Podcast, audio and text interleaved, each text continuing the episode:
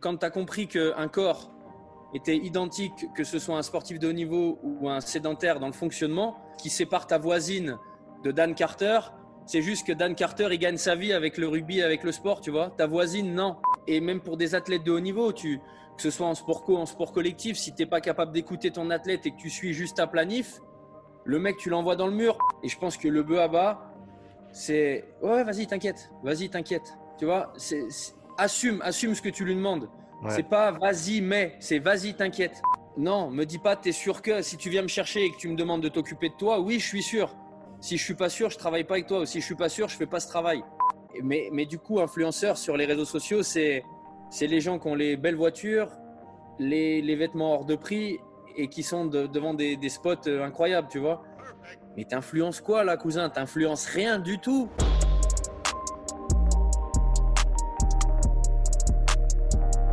Ok Vincent, on est live. Euh, bienvenue sur le podcast. Salut Sean, merci, merci pour l'invitation. Euh, l'invitation que j'ai moult fois euh, décalée. je m'en excuse encore une fois du coup devant toi et enfin en, live et voilà, je, c'était pas par négligence. Il y a toujours un truc qui se grève, tu vois. Et, ça. voilà, et on devait le faire hier du coup pour être transparent avec les gens et, vu que je bosse un peu avec le club pro de, foot de, de Dijon. Ouais l'entraîneur il m'a demandé quelque chose, donc euh, bon voilà, j'étais obligé de, décaler encore une nouvelle fois, mais voilà, on y est. Non, moi je, pars du principe que une fois que quelqu'un a dit oui, c'est juste une, histoire de patience pour les, pour les recevoir. Si ça prend une semaine, c'est cool. Si ça prend cinq mois, ce qui a été le cas avec certaines personnes, ça prend plus de temps. Et il n'y a aucun problème. De toute façon, c'est un, un, jeu de longue haleine. Donc, il faut, voilà, faut penser comme ça. Et, chacun a ses, ses emplois du temps respectifs. Et il faut respecter ça aussi. Quoi. Ouais, ouais, c'est sûr. Après, euh, bah, comme je te disais juste avant, on a le temps pour ce qu'on a envie en vrai, tu vois, comme avant qu'il déclenche le micro. Et, et comme je t'ai mis dans le petit mail, tu m'as dit présente-toi, je savais pas quoi dire, mais je crois que je t'ai dit un truc genre euh, j'aime les gens qui tiennent leur parole ou leur engagement. Tu vois, je, crois que j'ai dit un truc comme ça. Ouais. Et voilà, et effectivement, c'est le bas à bas, tu vois, des relations humaines, je pense. Donc, euh, je suis d'accord. Bah écoute, merci à toi. Tu es là aujourd'hui et, on va faire ce podcast. Donc peut-être pour ceux qui ne te connaissent pas encore, pour les trois invités qui ne te connaissent pas, est-ce que tu peux te présenter s'il te plaît? Écoute, euh, donc je m'appelle Vincent, j'ai 33 ans cette année, enfin 34 à la fin de l'année. Je suis coach sportif, préparateur physique, on appelle ça comme on veut. J'aime de moins en moins mettre une étiquette, tu vois, parce mmh. que, parce que j'aime de moins en moins les étiquettes en réalité, tu vois. Euh, voilà, écoute, passionné de sport, euh, c'est ce qui me fait gagner ma vie via le, la remise en forme de mes clients, mhm. euh, sportifs de haut niveau ou pas d'ailleurs, tu vois. et puis à part ça, j'essaye de, de, voilà d'être à la fois un épicurien, un curieux de, de beaucoup de choses. J'ai ma propre salle donc depuis 8 ans qui était en free access pendant pendant pendant pendant 6 ans. Mhm. et euh, que j'ai remis en juste salle privée de, coaching. Si tu veux, on développera après les pourquoi du comment, mais mhm. Euh, mhm. Euh, voilà. Donc pour resituer un petit peu, voilà, coaching, sportif de haut niveau, gens normaux, même si le terme est péjoratif et j'aime pas ça. voilà. Et donc je suis enfermé toute la journée dans ma salle. J'adore, j'adore. Euh, pour repartir sur une chose que tu as mentionnée, l'idée de, de, label ou de, de, titre, le coach, le préparateur physique, c'est vrai que c'est des termes qui sont un petit peu... Euh, ça, ça, ça, se croise, ça s'entrecoupe, il y a des situations où tu peux dire l'un et l'autre. Enfin, mm-hmm. c'est intéressant. Je, je, parlais avec Jérôme qui, qui, fait le podcast biomécanique. Je ne sais pas si, si tu as déjà… Ouais, si, si j'ai vu, j'ai vu, j'ai vu. Et, euh, et, on parlait de ça justement et il me disait, voilà, c'est quoi la différence entre un coach et un préparateur physique? Pour moi, la, la, la différence, elle est elle, est légère. Dès, le moment où une personne a, un objectif de performance sportive, à partir de ce moment-là, tu peux techniquement te considérer comme préparateur physique. Euh, si, et, c'est là où je, on va dire, je, tire la ligne ou je, mets la, ligne dans le sable, mais, mais c'est arbitraire et, ça, bouge. Quoi. Comment, comment toi tu vois la chose sur ces différents termes? En fait, moi je te dirais bien que bah, pour resituer un petit peu au tout début, quand j'étais donc euh, en, STAPS, en fac de sport, j'y suis allé pour être préparateur physique, si tu veux. Donc, euh, et moi, préparateur physique en face, à, l'époque, je mettais forcément au niveau. C'était égal au niveau, tu vois. Mhm. Et en l'occurrence, égal top 14, parce qu'à l'époque, je pratiquais le rugby un petit peu quand, euh, quand j'étais à la fac. Et je trouve que d'un point de vue possibilité de développement des qualités physiques, le rugby est un peu supérieur aux autres sports, tu vois, dans mmh. la, possibilité donnée, euh, exploiter vraiment euh, un spectre très large, tu vois. Euh, et du coup, j'ai un peu arrêté mes études de manière abrupte parce que, à force d'envoyer des CV qui ne revenaient quasiment à chaque fois sans réponse ou, ou, que des réponses négatives, je me suis dit, bon, bah, fuck, je serai jamais préparateur physique en top 14. Hmm. Alors, je te l'accorde avec du recul, je ne m'y suis pas pris de la bonne manière. C'est-à-dire que moi, ce que j'ai fait, j'avais envoyé des CV au stade français, au stade toulousain en disant Salut, euh, est-ce que vous avez besoin de moi en gros Tu vois? Évidemment, évidemment, ils n'avaient pas besoin de moi. Évidemment, ils ne m'attendaient pas, tu vois? Si tu devais le refaire, tu, tu prendrais quel chemin?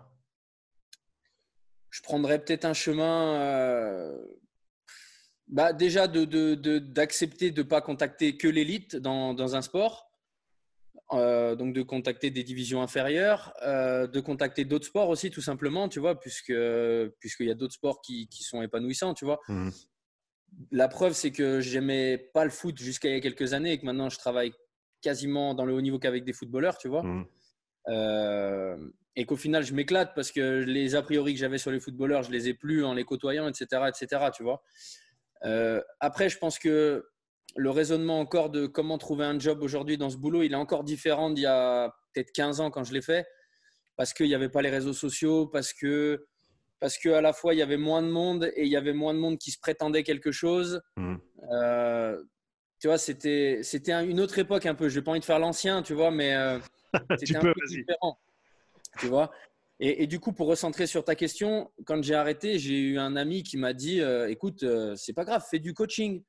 Euh, ça devient un peu à la mode. Euh, je vois en salle que les gens viennent vers toi, ils voient que tu t'entraînes différemment, peut-être un peu mieux que la moyenne. Euh, tout le monde te demande des conseils. Donc, bah, monnaie, c'est conseils finalement, tu vois. Mmh. Et moi, j'ai un peu pris le truc de haut. Je lui dis, écoute, non, mais c'est un truc de merde.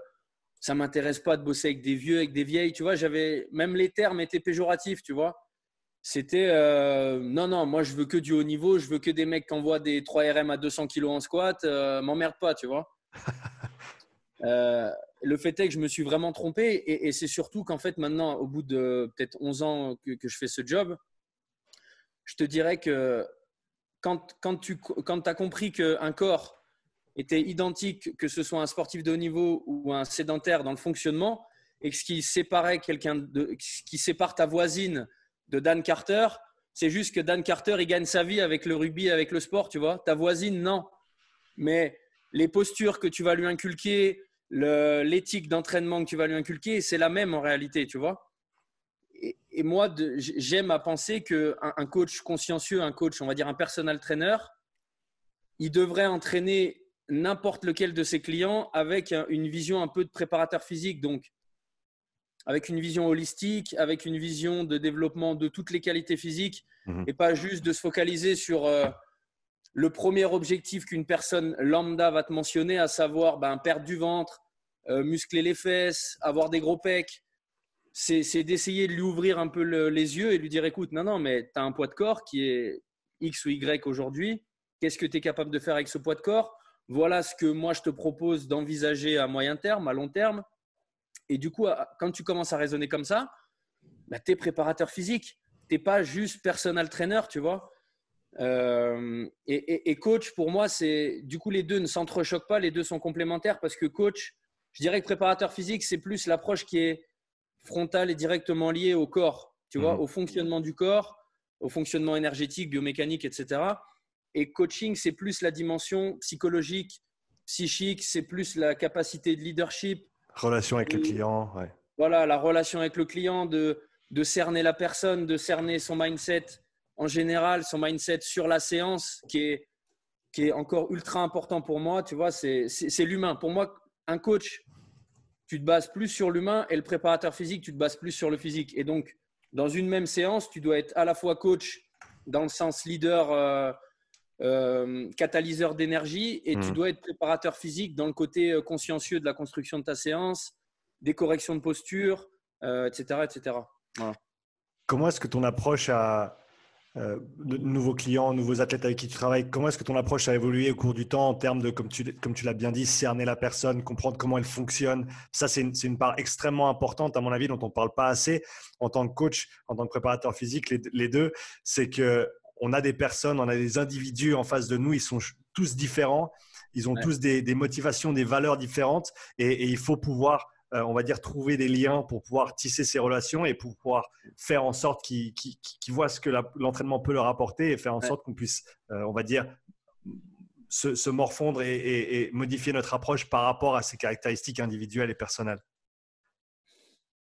je te dirais que déjà, comme dans tous les métiers, on a, on n'a qu'une seule chance de faire une première bonne impression déjà, tu vois. Bon, ça, c'est ça, c'est pas tant une réalité que tu as en tant que préparateur physique, mais en tant que personal trainer, tu l'as, puisque j'ai eu souvent la discussion avec des stagiaires sur euh, Ouais, mais quand je vais aller chez quelqu'un, euh, bah, comment je fais en fait? Tu vois, Il va m'ouvrir la porte, il me voit, je le vois, comment j'introduis, comment je, comment je lui montre que je vaux quelque chose? Est-ce que je fais le chien savant euh, à, à, utiliser que des termes ultra scientifiques et au final à lui péter le crâne avec des trucs qu'il ne comprend pas? Est-ce que je suis juste quelqu'un de friendly, de sympa, de, tu vois? Mhm. et, du coup, moi, je, je, sais que souvent les coachs débutants, ils sont omnubilés par c'est quoi ton protocole de test quand tu, quand tu as quelqu'un pour la première fois, tu vois? Est-ce que tu as une batterie de test, tu sors ton ordi, un tableur Moi, je sors rien, tu vois? Je sors rien si ce n'est mon, mes oreilles. Un sourire. Un sourire et mes oreilles. Tu vois? C'est-à-dire que moi, je commence toujours quand les gens arrivent dans ma salle pour la première fois, je les mets sur le tapis. Je mets le tapis pendant 15 minutes et je fais marcher la personne. On court jamais. Et on discute. Voilà. Et on discute et je discute de qu'est-ce qui t'a amené ici, pourquoi moi, euh, à quoi je vais te servir, qu'est-ce que tu attends de moi, euh, où est-ce que tu as envie d'aller. Euh, et après, on rentre un petit peu dans des. je rentre un peu dans le lifestyle de à quoi ressemblent tes journées. Euh, bon, évidemment, les antécédents sportifs, les antécédents médicaux, mais ça, c'est, c'est tellement évident que c'est mmh. même inutile d'être mentionné, tu vois. Mais euh, c'est, plutôt qui tu es, qui tu es humainement. Et ça arrive que des fois, à, la première séance, au bout d'un quart d'heure, les, les, gens parfois pleurent, tu vois, parce qu'ils viennent, ils, ont, ils en ont tellement gros sur eux, tu vois. Mmh. Que, que, déjà, tu es un peu une délivrance, tu vois. Ils ont l'impression d'avoir déjà, d'être déjà arrivé quelque part, tu vois. Ouais, et de, euh. souvent, pour, de faire ce premier pas, pour, pour certaines personnes, c'est un pas qui est énorme. C'est une barrière énorme à franchir. De, en gros, c'est dire dans un sens, euh, j'ai besoin d'aide, j'ai besoin que quelqu'un m'accompagne, j'ai besoin, voilà. Et, rien que ça, c'est un, une, une, étape qui est, qui est, qui est, gigantesque pour, euh, pour beaucoup de 50 personnes. du boulot. Moi, ce que je dis souvent aux gens, avant-hier, j'ai eu une dame pour la première fois, 67 ans. Euh, donc elle était un peu angoissée, elle s'est dévalorisée pendant une demi-heure de mais je suis nul, je suis vieille, euh, je suis foutu, j'ai rien fait depuis 15 ans, etc., etc. Et je lui dis non mais là 50% du travail il est fait déjà. Considérez que vous avez déjà fait la moitié du boulot, à savoir arrêter de repousser le moment où vous allez m'appeler, prendre contact, venir à la salle. Euh, donc un environnement qui est pas familier, qui est presque intimidant, tu vois. Et, et, déjà là, il faut, il faut être capable de rassurer. Et, et je pense que la première qualité qu'un coach, qu'un personal trainer, qu'un préparateur doit avoir, c'est l'empathie et c'est l'écoute. Tu vois? Mmh. C'est-à-dire, si, si tu n'as pas en toi de cette, qualité humaine qui est intrinsèque et qui ne se travaille pas, je pense, en vrai, c'est mort. Tu vois? Tu seras, tu seras que un préparateur qui, qui sera trop business, qui sera qui n'a pas d'écoute. Et, et, même pour des athlètes de haut niveau, tu, que ce soit en sport co, en sport collectif, si tu n'es pas capable d'écouter ton athlète et que tu suis juste ta planif, le mec, tu l'envoies dans le mur parce que soit tu vas le frustrer parce que tu vas t'évertuer à vouloir qu'il fasse un truc qu'il ne sera pas capable de faire, soit tu n'es pas capable de te dire bah putain, le mec aujourd'hui, il a du gaz de fou, il y a un match après-demain, bah, donne-lui confiance et rajoute un petit truc. Lis pas juste ton tableur où il y a marqué 87%. Mmh. Si 92% ça passe et que tu sens que ça va le mettre bien, et ben mets-le bien. Tu vois? Et, ça, c'est l'expérience un peu qui te le donne, je pense. Tu vois, c'est. Mm. Et, définitivement, moi, je me détache de plus en plus de. Tu, je ne sais pas si tu as vu Game of Thrones, mais la phrase You know nothing, Jon Snow, tu vois. En, vrai, c'est ça, tu vois. C'est tu, tu sors de la fac, tu as ton diplôme, que ce soit un DUG, un doctorat, you know nothing, tu vois. Tant que tu n'as pas eu des dizaines, des centaines de clients, tu sais rien. Mmh. Et, tout ce que tu sais, tu le sais grâce à l'expérience. Et, et, définitivement, c'est les relations humaines qui, qui m'apprennent à chaque fois le plus sur mon boulot, tu vois. Ouais, c'est l'humain d'abord. Le programme, le programme vient, vient ensuite. Le programme vient après. Le Alors après, euh, encore plus en personal training, tu vois. Parce qu'en personal training, surtout sur des gens débutants, même si tu es le plus mauvais des coachs, mais que la personne est, est, vraiment rookie à 100%, elle va progresser. Tu vois? Euh, donc même sans planif, même en étant très mauvais, tu vas faire progresser les gens. Sauf qu'après, ben, soit ils vont se blesser, soit ils vont stagner. Donc tu vas vite lasser les gens, tu vois.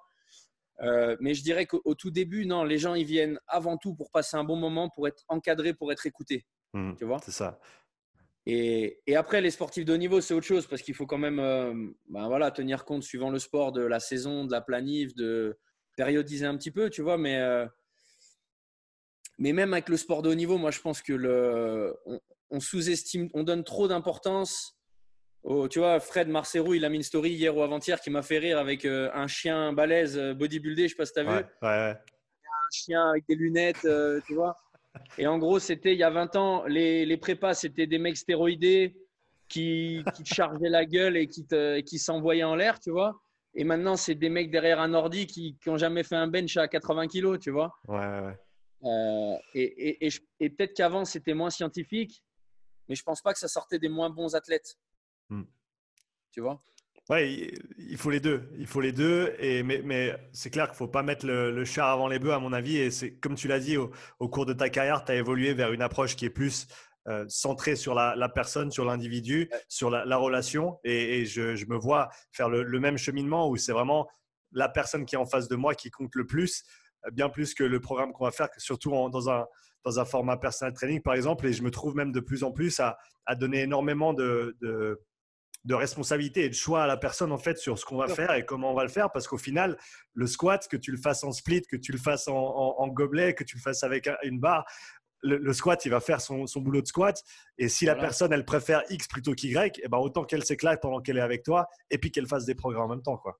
Ben ouais parce que tu fasses une flexion de hanche et de genou euh, avec euh, un gobelet avec une petite cuillère avec une barre tu fais une flexion tu vois et, je te dirais même que si la flexion n'est pas bonne avec un crayon de papier dans les mains, bah, elle sera bonne avec rien d'autre. Tu mmh. vois et, souvent, les gens, euh, et souvent de plus en plus, tu vois, à l'échauffement, quand je dis à la personne, je pense, admettons, on fait du, bench incliné aux haltères, je lui dis, bah, tiens, prends les 10 et échauffe-toi. Et il en fait 11, 12. Il me dit, tu me dis quand j'arrête. Et je lui dis, arrête quand tu sens, on s'en fout, c'est de l'échauffement, tu vois. C'est cherche un afflux sanguin, cherche une sensation, cherche une connexion avec le groupe musculaire. Mmh. Et, alors que peut-être il y a 8 ans, j'aurais été à côté du mec, 7, 8, ok, on pose, tu vois, en me disant, bon allez, on fait une gamme montante, on fait 12, on fait 8, on fait 6. On s'en fout, tu as fait 15, tu as fait 13, on s'en branle, tu vois C'est ça. Parce que, parce que avec l'expérience, tu sais que ça va rien changer. Ouais, au, final, c'est ça. C'est tant que tu arrives entre 5 et une répétition en réserve, euh, c'est bien, c'est bon. C'est bien. Ouais, c'est pareil, quand les gens ils me posaient, ben, exactement comme toi, au début, c'était vraiment, tu avais tes reps sur le papier, tu avais tes temps de repos, machin. Et maintenant, c'est ouais, alors vas-y, prends, prends cet alter là, parce qu'à la jugeote, ça a l'air pas mal. Euh, je fais combien de reps? Bah, je sais pas. Vas-y. Et puis quand ça devient dur, bah, tu t'en fais encore une ou deux, puis tu arrêtes juste avant la fin, et puis on est bien. Et puis on, et puis on enchaîne. voilà, et puis tu sens. Et toujours le comment tu te sens? Toujours le. C'est ça. T'as senti là, ici? Non, bon, bah, on recommence, tu vois. Et euh... tu as toujours été comme ça, à poser beaucoup de questions, ou est-ce que c'est quelque chose qui t'est venu au fil du temps? Non, je pense que j'ai toujours été comme ça. J'ai toujours. Euh... Parce qu'en fait, je pense vraiment, j'aime vraiment ce métier-là pour, euh, pour les interactions, tu vois. J'aime ce métier parce que si tu as 11 clients dans la journée, tu as 11 profils différents mmh. avec, euh, avec 11 objectifs, avec autant de, tu vois, de diversité et, et qu'il n'y a que ça qui. Enfin, c'est ça qui me fait kiffer, tu vois. C'est, c'est, ce levier d'aide sur les gens, tu vois, et c'est de sentir que. Alors, j'ai pas du tout la prétention d'être un psychologue, un psychiatre ou quoi que ce soit, tu vois, mais. Et j'ai plusieurs clients qui font aussi des thérapies psy en parallèle, tu vois, pour d'autres problèmes. Et souvent, je leur demande un peu comment les, les thérapeutes mènent la danse, tu vois. Et, en gros, ils l'amènent en, en, pas grand-chose, ils écoutent, tu vois. Mmh. Et, et, moi, j'aime bien ce, tu, tu, tu, tu, parsèmes un peu, tu vois, des phrases qui, qui des fois vont mettre les gens le, le, le nez dans leur caca, tu vois. Et, et, et pour qu'ils se disent Ah ouais, c'est vrai. Ah ouais, t'as raison, tu vois. Et c'est ça que j'aime, tu vois, c'est discuter avec les gens, c'est leur montrer que bah, parfois ils se méprennent un peu, ils font fausse route. Euh, et, et, ouais, vraiment, ce que, ce que j'aime, c'est moi, les, les, les, coachings où je suis le plus triste, c'est les coachings où j'ai des. Bon, c'est souvent les débuts où le client est pas bavard, où le client parle pas, tu, où je m'emmerde parce que en vrai, le truc le moins intéressant quand tu es coach, c'est de, de, de, compter les temps de récup et de compter les reps. C'est nul à chier, ça, tu vois, c'est pourri. Et, et, de plus en plus, moi, je tends vers le. Et j'en avais parlé avec euh, Raph de l'atelier Fit, Raphaël mmh. P, je sais pas si tu vois qui c'est. Oui, bien sûr. Et je lui avais dit, moi, maintenant, le, je pense que la quintessence quand tu es coach, c'est de sentir le where magic happens. Tu vois, quand tu sens que la personne fait le mouvement et que les planètes sont alignées, c'est-à-dire qu'elle sent le truc, que, que, que, le geste est effectué à la perfection et qu'elle te dit, tu vois, par exemple, sur des, des tirages ETRX, tu vois, des trucs tout simples où tu mets mille ans à faire comprendre à la personne qu'il faut qu'elle baisse ses épaules, qu'il faut que son épaule, elle décroche, que machin, que je rétracte. Et il y a un moment, il y a toujours un moment où tu sens que la personne, elle comprend le mouvement, tu vois. Et moi, c'est ça que j'aime, c'est de me dire, ou tu vois, sur un, rowing buste penché, par exemple, je trouve que ça, c'est un des mouvements qui est les plus durs à enseigner parce que tu as une isométrie, puis à la fois, tu as une phase dynamique sur le haut du corps. Ouais, ouais. Euh, et que souvent, quand tu, tu, fais ton tirage, ben, ça défixe un petit peu au niveau du bassin, etc. Et le jour où tu vois que la personne fait son rowing sans casser le poignet sur la fin du mouvement, qu'il y a un alignement segmentaire, je me dis, Là, je me dis, j'ai réussi mon travail, tu vois. Ouais, ouais c'est ça. Quand la, quand la, personne commence à être connectée à l'exercice, à, ce qu'elle est en train de faire, et c'est plus ah non, je dois encore faire trois reps. C'est non, non, je suis dedans et je suis concentré et, et, je sens vraiment ce qui se passe et ils sont, ils sont vraiment présents, quoi. C'est ça, c'est la présence. Ouais, ouais c'est qui, c'est que le, la, la, synchronisation entre le muscle et le cerveau, elle est, elle est optimale, tu vois. Et que le mec ressent. En fait, c'est quand tu as l'impression que le mec ressent ce que tu veux qu'il ressente. Mmh. Voilà. Et je pense que c'est ça la quintessence en, personal training, tu vois. C'est c'est pas de faire le truc bêtement, comme par exemple, malheureusement, on voit dans les, dans les grosses salles, tu vois, où tu as les mecs qui sont sur les machines, qui bougent la tête, qui regardent à droite, à gauche en même temps qu'ils font. Il n'y a aucune connexion avec le groupe musculaire. Mmh. Et, je pense que à tous ces gens-là, ce qui leur manque, c'est qu'on leur. Donc, moi, j'utilise beaucoup le toucher, tu vois, je, je touche beaucoup les, les, les, gens pour vraiment lui. Je veux que tu sentes là, je veux que tu sentes là, je veux que tu baisses là tu vois, sur le rowing, j'ai n'ai pas de problème à mettre le poing au milieu du dos et à appuyer tant que le mec il m'aura pas mis un, hmm. un, bon tonus, tu vois, thoracique. Et c'est ça que j'aime, tu vois, c'est éduquer les gens à ressentir ce que je veux qu'ils ressentent. À part les, les, personnes très introverties qui, comme tu as dit, sont des fois assez difficiles à lire et avec qui communiquer, quels ont été tes plus gros. Je bois, je bois du Volvic fraîche, je ne sais pas si euh, les gens vont. tu vas, te faire, tu vas te faire assassiner. ouais, mais je préfère anticiper. J'ai mangé qu'une banane et j'ai fait une grosse séance. Et je me dis, allez, il y a 20 grammes de sucre là-dedans, ça va pas me tuer. Tu es ambitieux, mais je pense que ça va passer.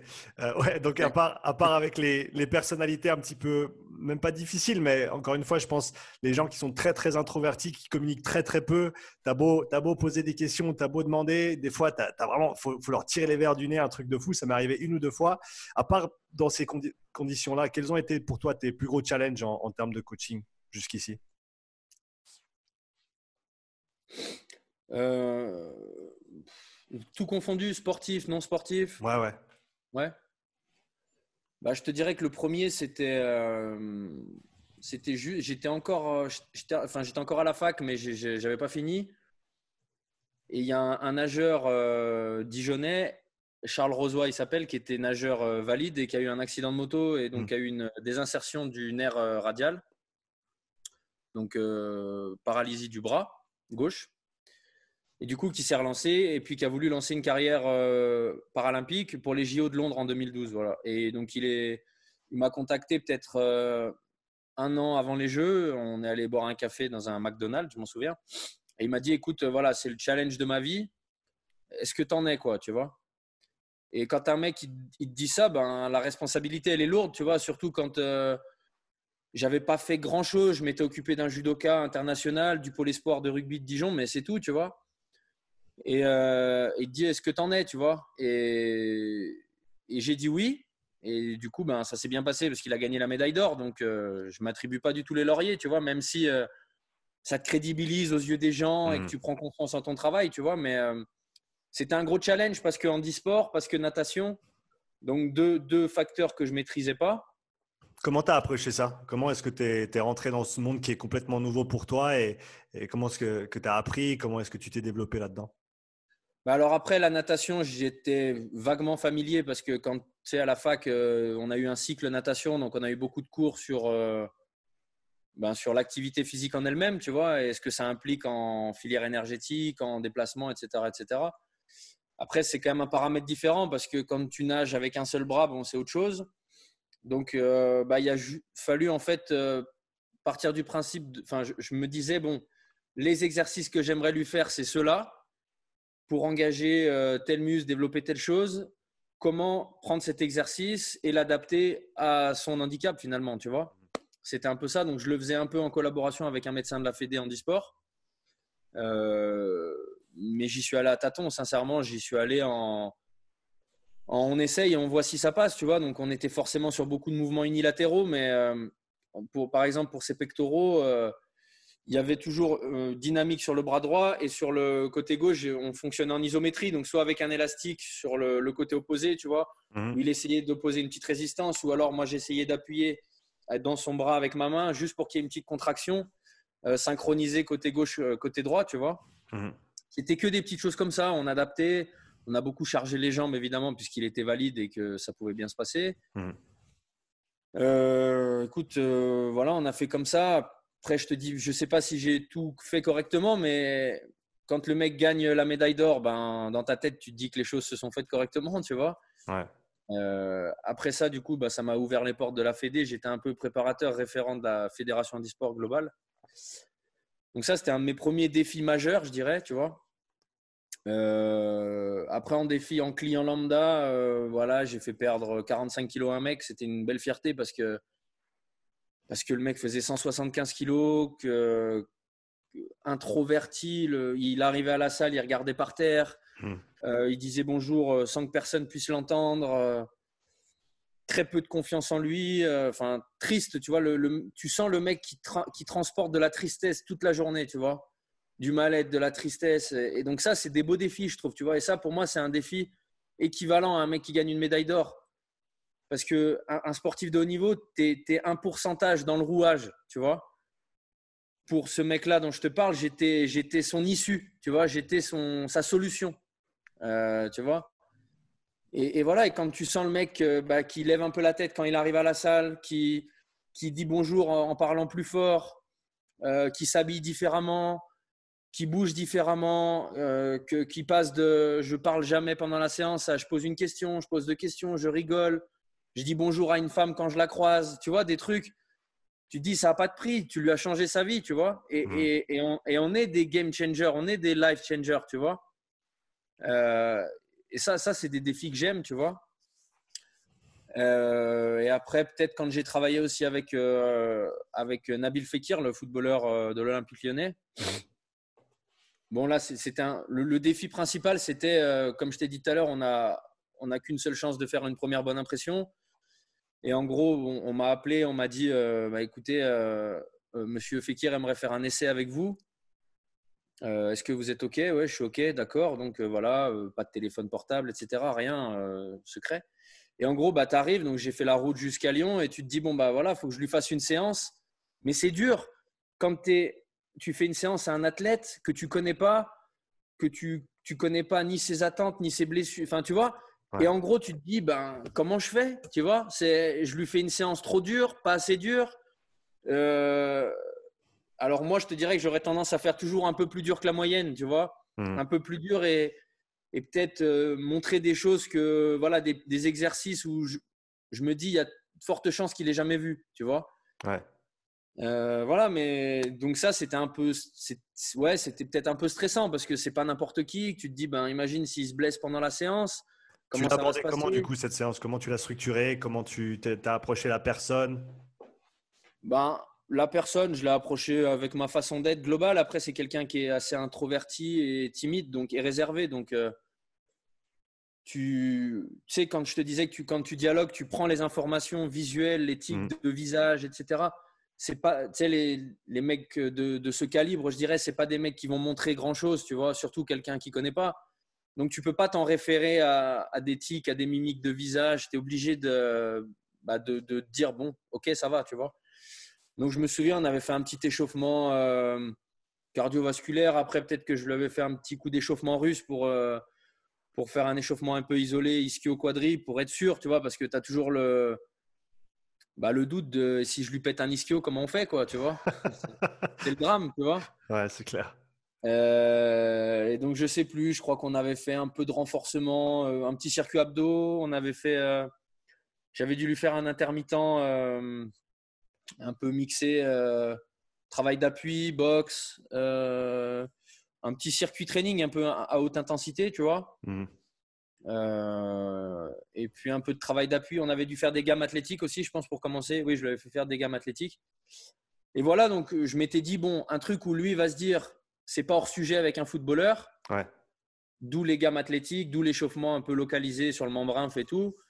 Et puis après, je m'étais dit, euh, bah, je vais ouvrir sur des trucs euh, soit inspirés du fight, donc qui sont plus ma cam, tu vois, euh, tout en étant toujours ultra chiant sur les postures pour que peut-être lui il se dise euh, putain mais pourquoi il me corrige comme ça? On m'a jamais corrigé tu vois par exemple. Euh, juste aller un, cran plus loin pour qu'il pour voit que tu bah, que tu es là quoi. Tu es, là, pour faire le job. Voilà et, tout en étant bah, comme je suis c'est-à-dire je pense assez présent vocalement assez présent dans le cheering et tu vois le, la motivation tu vois.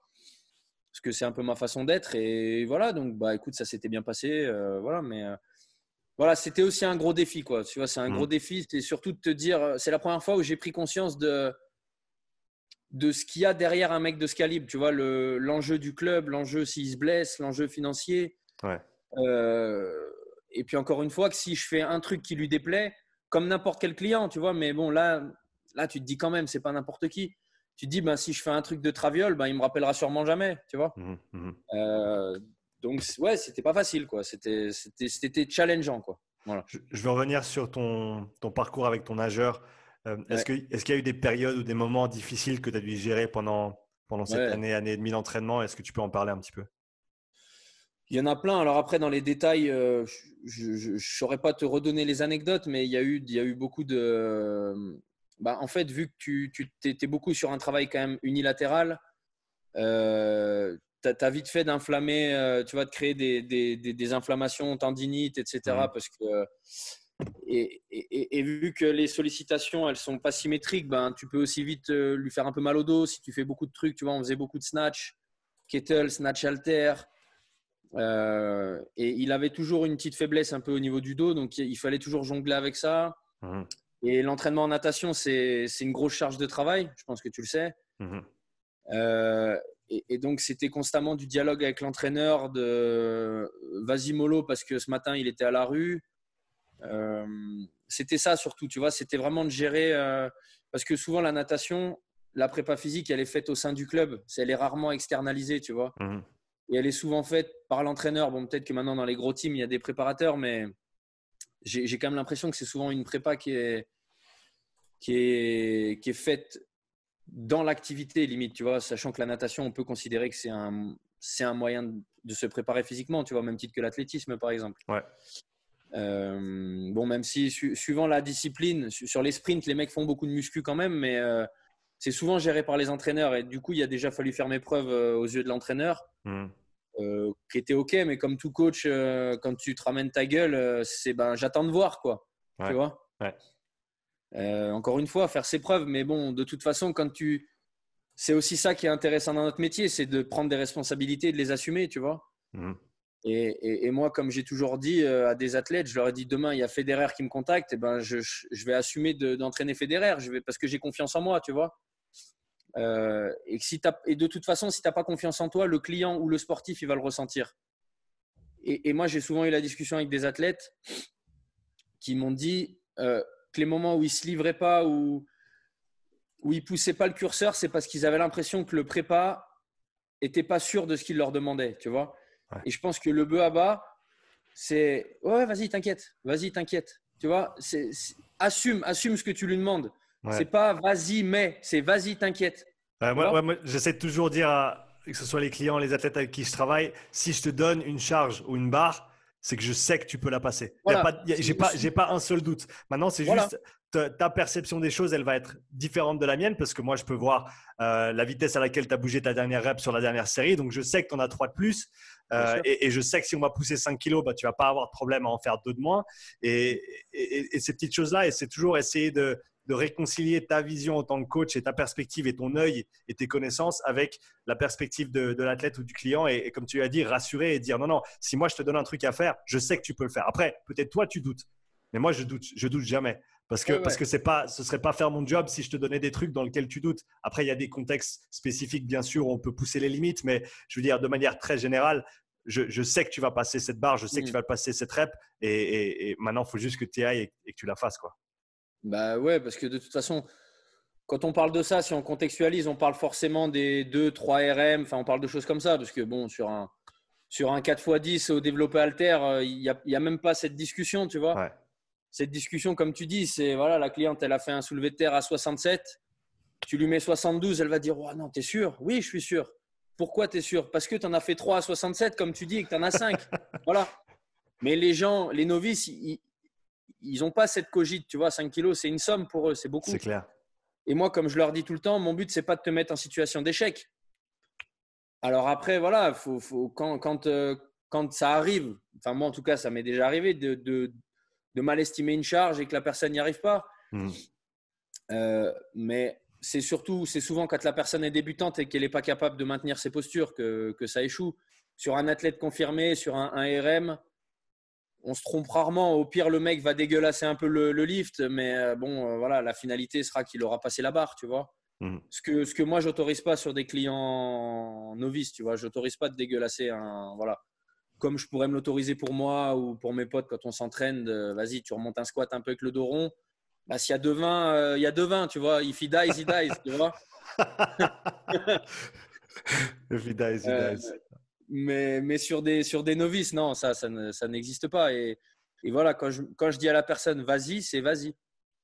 Euh, je crois que j'ai digressé un peu, mais voilà. Donc, ma principale difficulté, je dirais, avec le nageur, c'était de faire mes preuves avec l'entraîneur, de lui montrer que mes séances n'allaient pas impacter négativement euh, les siennes. Mmh parce, que, parce que quand tu bah, quand es préparateur physique d'un sportif quel qu'il soit, tu t'insères dans une hiérarchie et moi, je considère que le, coach de l'activité, c'est le, le boss, tu vois. C'est le boss et que c'est lui qui doit. C'est, lui qui te fait ses feedbacks, tu vois. Ben, mon mec, il avance pas, mon mec, il, avance, euh, putain, il a du gaz. Euh. donc voilà, tu t'en réfères à ça. Et, et après, à chaque fois, c'est un saut dans le vide. Hein. C'est un saut dans le vide parce qu'il faut. Je pense qu'il faut avoir conscience quand tu es préparateur physique que si ça se passe mal, c'est souvent de ta faute. Et, si ça se passe bien, euh, bah, c'est normal. Mais moi, je suis d'accord avec ça. Tu vois, je considère mm. pas qu'un préparateur physique doit avoir ses lauriers. Tu vois, au même titre que quand quelqu'un fait bien son travail, quel que soit le travail, je, ne pense pas qu'il faut constamment le complimenter parce que c'est un peu, euh, bah, c'est ce qu'on est en droit d'attendre de n'importe quelle personne qui fait un travail, c'est qu'il le fasse bien. Tu vois. Mm, mm, Donc nous, en tant que préparateur physique, faire bien son travail, c'est préserver l'intégrité physique de l'athlète et le faire progresser euh, en temps et en heure, euh, voilà, sur, euh, sur des, des, pics de forme. Ou, voilà, Donc, si le mec gagne, ben, c'est, tu considères que tu n'as pas fait mal ton travail, mais tu ne peux pas considérer que c'est grâce à toi non plus, tu vois. Ouais, ça, c'est, toujours une discussion qui est très, très intéressante dans le sens où c'est notre métier, on est passionné, on, notre vie tourne autour de ça, on, en parle des, des, heures et des heures par jour, des dizaines d'heures par semaine. Mais au final, après, quel va être le véritable impact qu'on va avoir sur la performance sportive d'un athlète? On ne sait pas en fait. On sait pas. Non, on ne sait pas. Et, comme je te disais tout à l'heure, comme je te disais en personal training, quand la personne est débutante, un mauvais coach lui fait faire n'importe quoi sur le premier mois, la personne va progresser. Quand tu prends des top athlètes comme le footballeur que je t'ai mentionné, il faut avoir conscience que ton apport, il sera de, j'en sais rien, ça veut rien dire, mais entre 1 et 5% peut-être, tu vois? Mmh. Euh, mais bon, si c'est le 1 et 5% qui font que le mec va en équipe de France, que le mec, euh, bah, c'est pas blessé de la saison, j'en sais rien. C'est et, si c'est juste pas quantifiable, mais que juste le mec se sent bien, mais c'est tout, c'est suffisant, tu vois. Ouais, j'allais dire, c'est euh, surtout quand tu arrives vers les très très hauts niveaux, c'est extrêmement difficile de, de, voir un, transfert d'une activité plus générale vers peut-être une activité sportive qui est très spécifique et qui ne ressemble pas du tout à ce que tu vas faire à la salle. Et donc à ce moment-là, en fait, surtout si l'athlète est déjà très très bien développé, ton job c'est déjà de un, de pas do no harm, de limiter mm. la casse, de faire en sorte qu'il n'y ait pas de, soucis dans la salle, euh, quitte à ce que des fois les exercices soient un petit peu plus, entre guillemets, bateaux qu'ils ne pourraient l'être pour un athlète qui est en plein développement. Parce qu'en fait, au final, tu, voilà, est-ce que, est que rajouter 2 kilos sur son, squat, sur son 1RM, ça va vraiment faire en sorte qu'il gagne le match pendant le week-end si c'est un joueur de foot, un joueur de rugby ou autre? Donc, c'est toujours des, faut toujours prendre ces choses-là avec des pincettes et, et, bien penser avec qui tu travailles et, quel, est ton, quel est ton rôle dans, dans cette aventure, quoi. Ouais et aussi cerner que des mecs, mais ça c'est c'est plus une population de sportifs, je dirais. Encore une fois, on parlait du rugby, qui sont des, des profils. Euh, vas-y, on y va, vas-y, vas-y, vas-y, tu vois. Les footballeurs, de par leur éducation en centre de formation et, ce qu'ils entendent depuis qu'ils sont gamins, ils sont pas, ils sont frileux un peu, tu vois. Mmh. Et donc, comme tu dis, le mec, tu lui fais faire une série de 5 en squat à 60. Oui, tu sais que tu peux mettre 62, mais le mec, il va commencer à te dire à 62, tu es sûr euh, Tu vois, il a un match après-demain.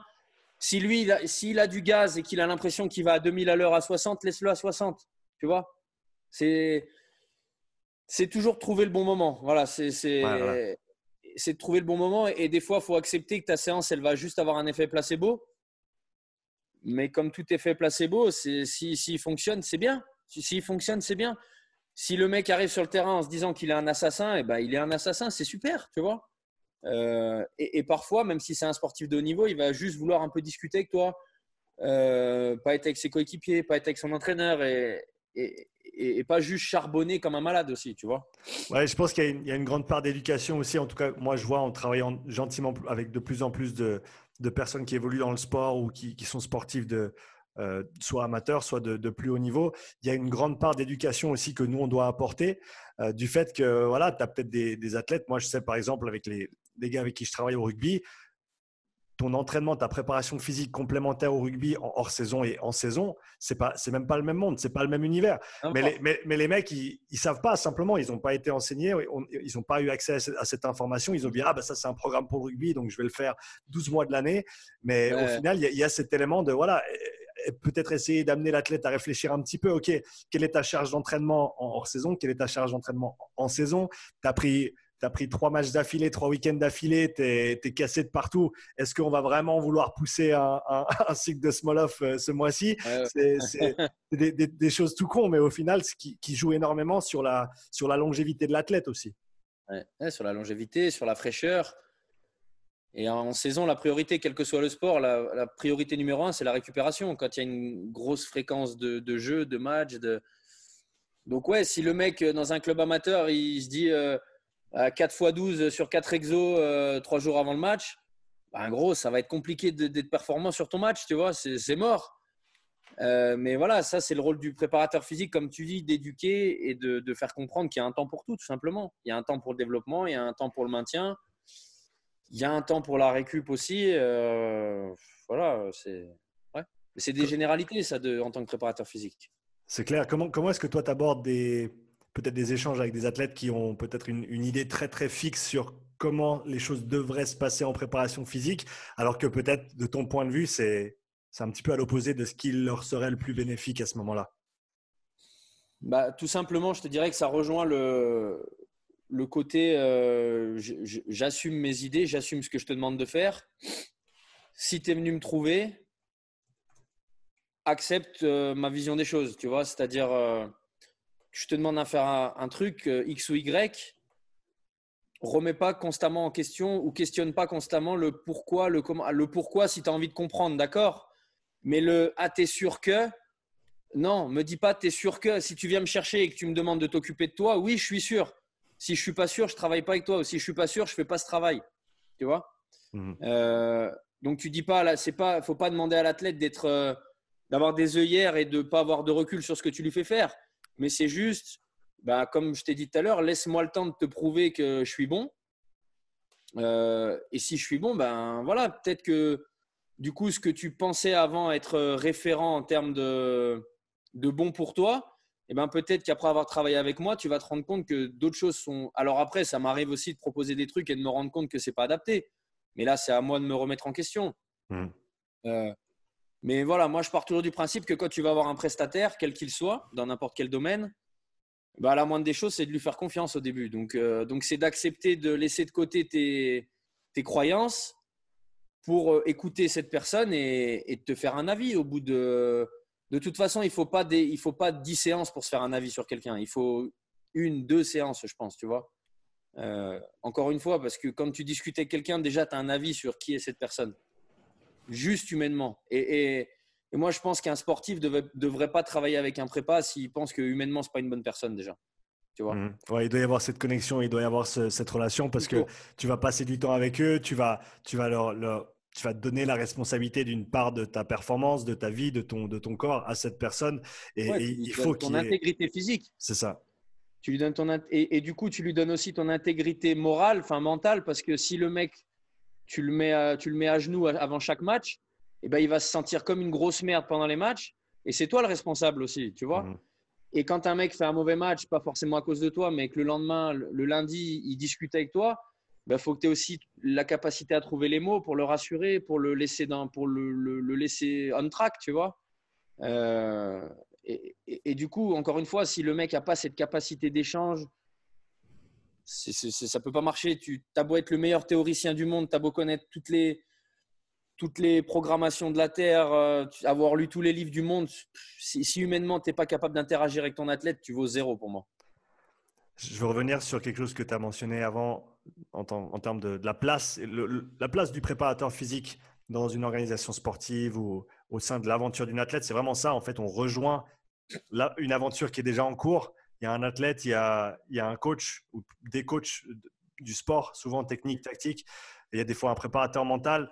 Et je pense au, début de, au début de ma carrière, en tout cas, tu arrives, euh, arrives, avec tes grandes pompes et tu penses que tu es, le roi du, es le roi du pétrole et que toi, tu vas emmener le, c'est toi qui vas emmener la barque en fait. Mais en fait, plus, plus j'avance, plus je me rends compte que tu montes dans un train qui est déjà en marche, qui a déjà une direction qui est, qui est, qui est fixe.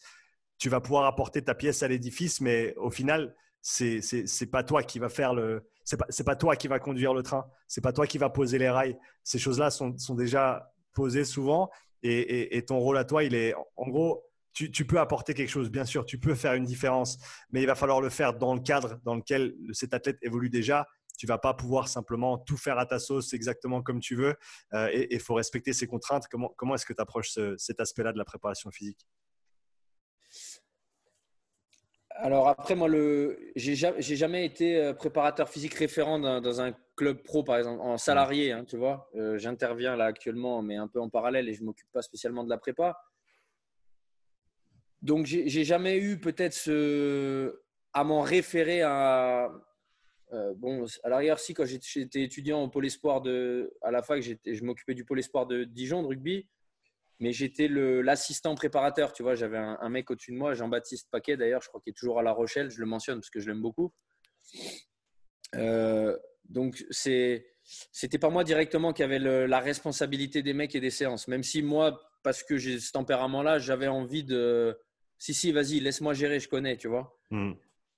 Euh, alors après, par contre, ouais, je suis vraiment d'accord avec ce que tu viens de dire, que tu, tu montes dans un train et peut-être plus le niveau est élevé, plus le niveau du club est élevé, plus, euh, plus le wagon est long et, plus ton siège il est petit, tu vois. Hmm. Et ça, faut, mais ça, c'est comme quand tu. C'est comme dans une entreprise, en fait. Tu n'étais pas indispensable. L'entreprise, elle existait avant toi. Le club, il existait avant toi. Euh, pense pas que. Tu vois, à tout moment, tu dégages et le club sera encore là, tu vois. Mm. On trouvera un autre mec, euh, donc qui fera l'affaire ou pas, mais tu es, ouais, es un rouage, tu es un paramètre, tu vois. Euh, alors après, moi, j'ai quand même un peu ce caractère de dire, euh, pas parce que je pense que je suis meilleur que les autres, mais j'ai envie à chaque fois de changer les choses. Tu vois, j'ai envie de. J'ai voilà, envie que. Parce que, encore une fois, je considère que si on vient me chercher, euh, bah, laissez-moi faire mon travail. Tu vois? Laissez-moi faire mes preuves. Si ça marche pas, vous me dégagez. Mais si ça marche, eh ben, en tout cas, pour que ça marche, laissez-moi montrer ce que je sais faire. Laissez-moi gérer les mecs. Euh, laissez-moi leur montrer des, des, choses que vous n'avez jamais vues. Euh, mais voilà, encore une fois, tout en gardant à l'esprit, et, et, vraiment, ce n'est pas de la fausse modestie, que tu es personne. Tu vois, que, que ce n'est pas toi qui endosse la responsabilité du match, la responsabilité de ben, un 100 mètres en natation, ça va très vite. Tu vois, tu as, beau penser que tu es le meilleur préparateur physique. Si le mec sur le plot, il pense au truc qu'il faut pas ou qu'il a un doute, eh ben ça va, c'est mort. La course, elle est morte. Tu vois, s'il a reçu un texto de sa meuf juste avant et que ça le met en vrac, eh ben c'est mort. Et ça, faut jamais l'oublier que, que la performance, elle est multifactorielle. C'est le sommeil, c'est ce que le mec a bouffé la veille, c'est que le mec t'a dit qu'il y a deux jours, il se sentait bien alors qu'en fait, il se sentait pas bien et que du coup, la séance, tu l'as fait alors qu'il fallait pas la faire. Tu vois, c'est plein de choses. Mmh. Donc, c'est vraiment, fais les choses correctement toi, mais sans perdre à l'esprit que c'est pas pour ça que ça va, que, qu'on va gagner. C'est pas grâce à toi, tu vois. Tu as, eu déjà des situations difficiles à gérer avec des coachs qui, qui te faisaient intervenir, mais qui ne te laissaient pas la liberté nécessaire pour que tu puisses faire ton travail ou que tu puisses en tout cas établir les, les fondamentaux que tu jugeais être nécessaires pour faire avancer le, soit l'athlète, soit l'équipe? Encore une fois, non, parce que les, les je, je, je, travaille souvent avec des, et même quand je travaille avec des athlètes en sport collectif, c'est, par exemple, je travaille avec des hockeyeurs de haut niveau depuis 3-4 ans l'été, mais ils viennent en hors saison et ils viennent euh, en hmm. dehors de leur club, donc euh, je m'en réfère à personne, tu vois, si ce n'est à eux. Euh, donc non, je te dis, la, la, seule fois où vraiment j'ai dû faire mes preuves et convaincre l'entraîneur, c'est quand je me suis occupé du nageur. parce que, bah, parce que voilà, on était en étroite collaboration, tu vois, mais sinon non, j'ai jamais eu de, non, j'ai jamais eu ce problème-là. Cet épisode est présenté par Strength Coach Network, la meilleure plateforme d'éducation et de développement pour les coachs et les préparateurs physiques. Strength Coach Network propose plus de 200 heures de contenu vidéo éducationnel présenté par des coachs à la pointe de la performance sportive tels que Dan Pfaff, Derek Hansen, Carl Dietz et Buddy Morris. Si tu cherches à améliorer tes connaissances et tes compétences, tu trouveras tout ce qu'il y a à savoir sur le développement de la vitesse, l'agilité, la pliométrie, l'endurance, la réathlétisation, la programmation et bien plus. Strength Coach Network te permet également d'échanger avec des centaines de coachs aux quatre coins du globe, du niveau amateur jusqu'aux plus grands coachs de NFL, NBA et MLB. Tu peux poser tes questions, répondre à des conversations engageantes et obtenir de précieuses informations auprès des leaders de la performance sportive. Strength Coach Network couvre également le développement de carrière pour les coachs. Si tu as besoin d'une critique de ton CV, dois te préparer pour un entretien ou si tu cherches des conseils de réseautage professionnel, visite strengthcoachnetwork.com/upside et reçois ton premier mois d'abonnement à moitié prix. Va maintenant sur strengthcoachnetwork.com/upside pour bénéficier de cette offre exclusive. Je veux passer sur un, autre sujet, je sais qu'il tient à cœur. Euh, tu es, un homme de valeur, Vincent, et donc quelles sont les valeurs qui t'animent au jour le jour? Alors, euh, je pense que je me. Je sais pas si c'est une qualité, hein, parce que je pense que mon entourage euh, en fait les frais, mais moi je te dirais que je me durcis de plus en plus avec les années vis-à-vis de moi-même et vis-à-vis des gens. C'est-à-dire que mes valeurs, c'est je, déteste les gens qui tiennent pas leur engagement, les, gens qui tiennent pas leur parole, euh, les gens qui se mentent à eux-mêmes, tu vois, les, gens qui prétendent des choses mais qui ne les font pas. Je pense que vraiment le, ce qui devrait euh, motiver tout un chacun, c'est le walk your talk. Voilà, tu vois. Et, moi, comme et souvent, les gens réagissent à mes stories pourquoi tu te lèves aussitôt, pourquoi tu essayes de faire autant de choses, tout simplement parce que je prône le dépassement de soi et le level up constamment. Et que si je me, si je me challenge pas moi-même, j'ai pas le droit d'ouvrir ma gueule en vrai, tu vois. Hmm. Et, le, de plus en plus, je pense qu'il faut être crédible dans ce qu'on fait. Tu vois et donc, être crédible pour un coach, c'est s'entraîner, quoi qu'on en dise. Moi, les mecs qui disent un coach qui s'entraîne pas, ça peut être un bon coach. Je suis pas d'accord. Je suis de moins en moins d'accord. Euh, parce que tu peux, si tu sais pas ce que tu attends, si tu n'as pas conscience de ce que tu attends de l'athlète, en l'ayant vécu toi, c'est compliqué de, de, le blâmer s'il ne donne pas, s'il répond pas à tes attentes, par exemple, tu vois. Mm. Euh, donc vraiment mes valeurs, moi, c'est l'honnêteté, la ponctualité euh, et la discipline. Voilà, c'est-à-dire, je déteste les gens qui commencent un truc qui vont pas au bout, les gens qui commencent un truc qui s'arrêtent. Euh, je déteste les gens en retard, que ce soit mes proches, mes amis. Euh, ça m'insupporte, mais ça me fait péter un plomb. Vraiment, tu vois. C'est-à-dire que là, là le, notre rendez-vous, il était à 10h, à 48, je me suis mis devant l'ordi et j'ai ouvert la réunion, tu vois. Parce que c'est un manque de respect de bah, de ne pas être à l'heure, c'est un manque de respect de ne pas tenir ses engagements. Euh, et, ce qui, et ce qui fait qu'on est des hommes, avec un grand H d'abord, c'est le respect des relations humaines, tu vois, avec un grand H, donc les hommes et les femmes, tu vois. Et après, mon côté macho qui me dit que ce qui fait qu'on est un homme, c'est que quand on regarde quelqu'un dans les yeux et qu'on lui dit quelque chose, on doit le faire, tu vois. Hmm. Voilà, c'est un peu old school, tu vois, comme raisonnement. Je ne sais pas si c'est encore euh, d'actualité, mais en tout cas, voilà, c'est tu peux pas ne, tu peux pas te, te soustraire à tes engagements, je pense. Voilà. Et, et les gens que j'admire, c'est les gens qui prennent des engagements, qui vont au bout. Et c'est du coup pas nécessairement les sportifs, c'est les gens qui font des, qui sont dans le médical, qui sont dans l'humanitaire, les gens qui acceptent de faire des trucs euh, où on se dit waouh, lui, lui vraiment, s'il n'existe pas, on est dans la merde, tu vois. Mmh. Et, et, même si je pense que nous, on a un levier sur les gens, mais on n'est pas, les, on pas les sauveurs du monde, tu vois. Les sauveurs du monde, c'est les pompiers, c'est les médecins, c'est les chirurgiens. Euh, voilà, tu vois. Et, et c'est pour ça que le feed game, tous ces trucs-là, j'ai de plus en plus de mal un peu, tu vois, parce que, parce que de se glorifier juste parce que tu as un physique ou que tu as des perfs, en vrai, on s'en bat les couilles. Peut-être que tu, tu peux m'aider un petit peu sur ce point-là. C'est quoi le fit game? Moi, je suis, revenu en Suisse il y a deux ans. Je ne connaissais pas du tout la scène francophone de, fitness, performance ou quoi que ce soit. Et j'entends ce mot qui tourne et, j'ai de la peine à, à, vraiment déterminer ce que c'est en fait. Bah, alors moi, je, considère, je suis pas du tout dedans. Hein, donc, mais, mais vu que, je sais pas si tu as vu, j'ai lancé un podcast sur YouTube et que j'ai aussi, euh, j'invite des gens et j'ai reçu un YouTuber là qui, qui, est un, qui est un peu dans ce milieu bah, c'est un milieu de, de, de mecs euh, aigris, jaloux, qui, qui, qui, c'est du concours de beat en fait, de qui a les meilleurs abdos, tu vois. Euh, et, c'est la culture de, de, poster des photos avec des shakers et des, et des leggings Gymshark, tu vois. C'est ça le fit game en fait, tu vois. mais mais c'est pas des sportifs, c'est pas des gens qui ont une ADN de sportif, tu vois. C'est des gens qui veulent juste euh, être beaux sur un réseau social, tu vois. Mmh c'est pas une ADN de sportif. Je sais pas pourquoi on, parle de ça, mais. Euh, euh, quelque chose qui, c'était quelque chose qui t'insupportait. Ouais, je pense que bah, on, on en revient aux valeurs. Je pense que ce que tu dis, ça a du sens d'être juste avec tes, avec tes principes, avec ce que tu dis, parce qu'on en revient, on en revient aux relations humaines. Et, et, en fin de compte, il y a, c'est, c'est un élément qui est absolument fondamental dans, dans notre vie à tous, de tous les jours. Euh, on, on, peut, on peut pas, enfin, à moins d'être un ermite euh, né, mais je veux dire, on a besoin de ces interactions, on a besoin de passer du temps avec nos proches, on a besoin de passer du temps avec nos amis. L'aspect social, il est, à mon avis, beaucoup négligé et en, plus du fait qu'il est très difficile à maintenir dans des temps comme ça où on, on est restreint par rapport à nos mouvements et notre possibilité à voir des gens. Et, au final, c'est ça, c'est ta parole, c'est la façon dont tu vas interagir avec les autres, c'est ce que tu vas dire, ce que tu vas mettre en avant. Et comme tu as dit, des valeurs et des principes, c'est joli, mais si derrière tu ne prends pas les actions qui sont requises de toi, euh, c'est comme tu l'as dit, les, gens qui, les gens qui agissent, pour moi, sont toujours plus intéressants que les gens qui, qui disent ou qui parlent ou qui théorisent. Euh, parce que au final, c'est l'action qui va faire la différence. Euh, que ce soit dans une relation euh, entre, entre deux individus ou une action pour changer les choses, pour changer euh, une petite partie du monde dans lequel on vit, c'est comme ça qu'on va, qu'on va les faire avancer. Ah, il y a que. C'est ouais, bah, tu as tout résumé. Je sais pas ce que je peux rajouter de plus. C'est que.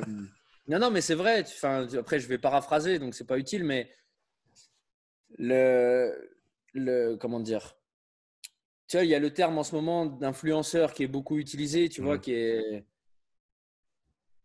Et, et je ne connais pas l'étymologie exacte d'influenceur. Si on regarde celui qui influence. voilà, non, mais celui qui influence. Lui ou celle qui influence. Voilà.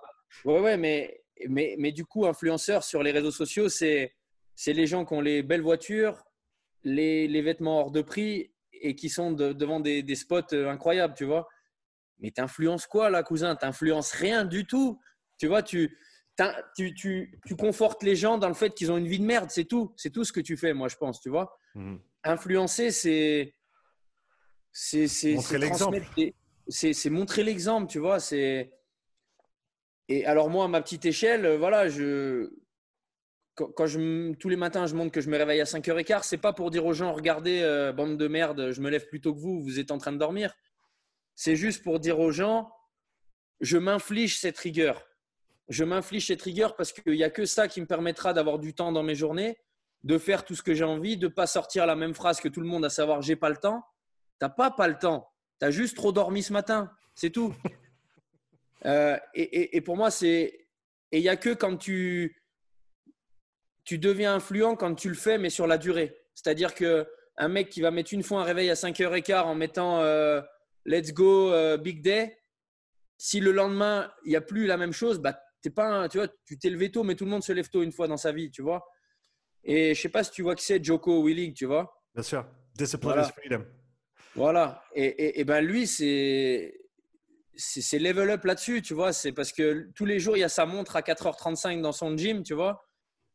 Et, et ce qui rend le personnage influent, c'est que si tu vas sur son feed, c'est tous les jours, il y a une photo comme ça. C'est pas il y a une photo comme ça et après tu as des photos devant une Ferrari. On s'en bat les couilles de la Ferrari. C'est que tu te dis attends attends, ce mec là, il a 50 balais. Pourquoi il se fait encore chier la bite à se lever à cette heure-là? Il y a une bonne raison. Tu vois euh, Voilà, c'est ça moi qui m'inspire, tu vois, c'est les gens qui, qui, font des trucs que tout le monde ne fait pas et qui le font euh, avec rigueur, avec discipline. Pour les peut-être pour les coachs qui nous écoutent et et d'autres aussi qui, qui peut-être n'ont pas autant de bouteilles que toi dans, le, dans, le, dans la profession. Comment est-ce que, tu, est-ce que tu as développé ces valeurs? Comment est-ce que tu trouves tes valeurs en tant que coach?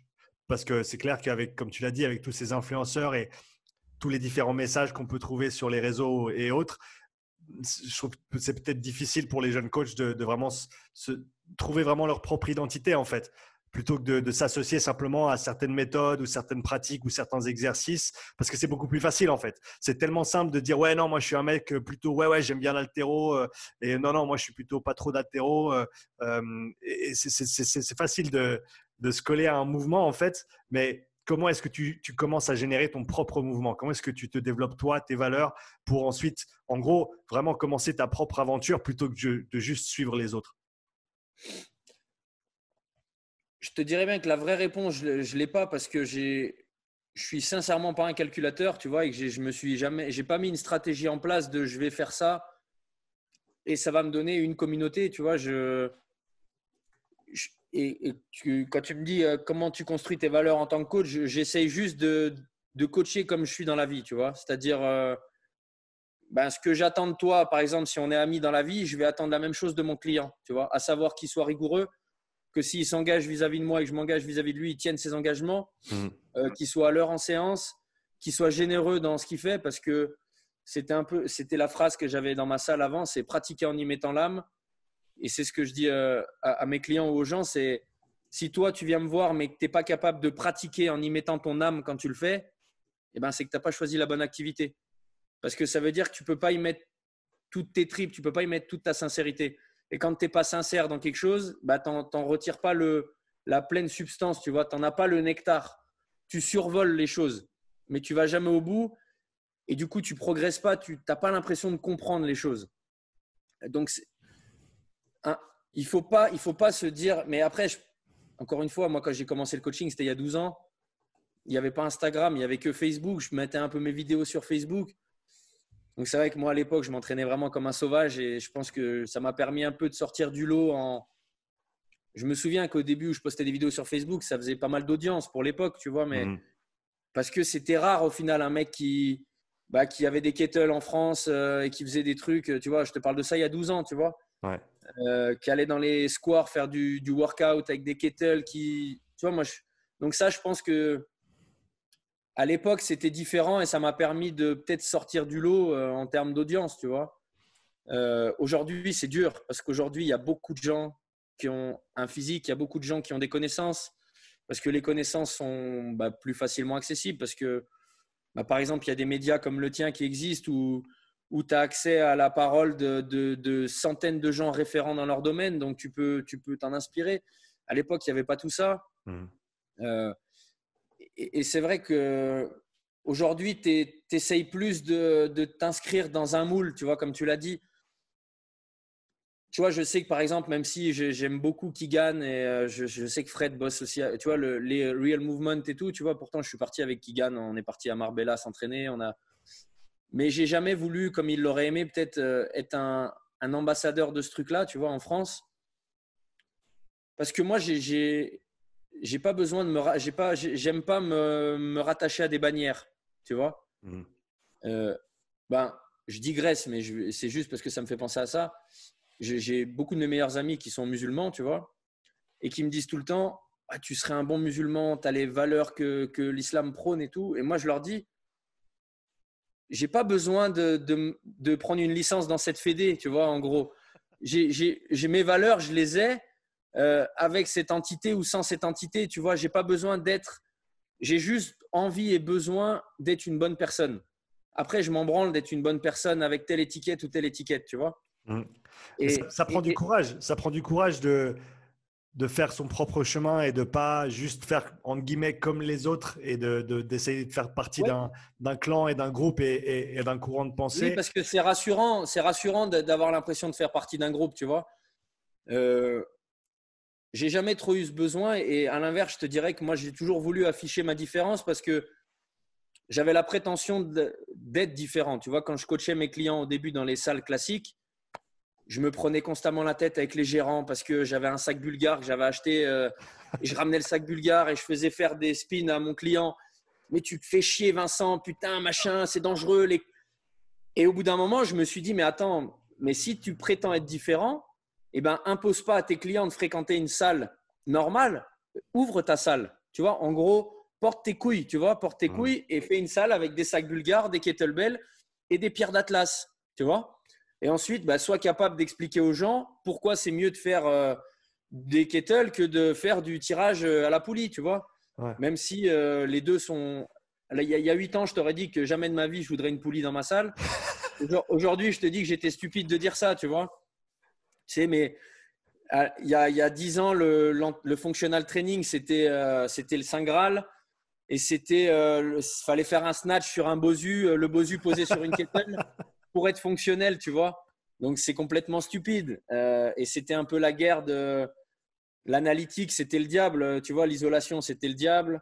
Pas du tout, c'est pas du tout le diable. Et, et, demain, je mets une poulie dans ma salle et bien sûr, je mets une poulie, je mets une presse, même à cuisse, tu vois. Euh, donc, ouais, tout ça pour dire que. Mais, mais moi, franchement, j'ai beaucoup d'empathie pour les, jeunes qui se lancent dans le coaching aujourd'hui parce que. Ben parce que c'est malheureux à dire, mais si tu n'as pas une communauté sur Instagram, tu n'existes pas, tu n'as pas de clients.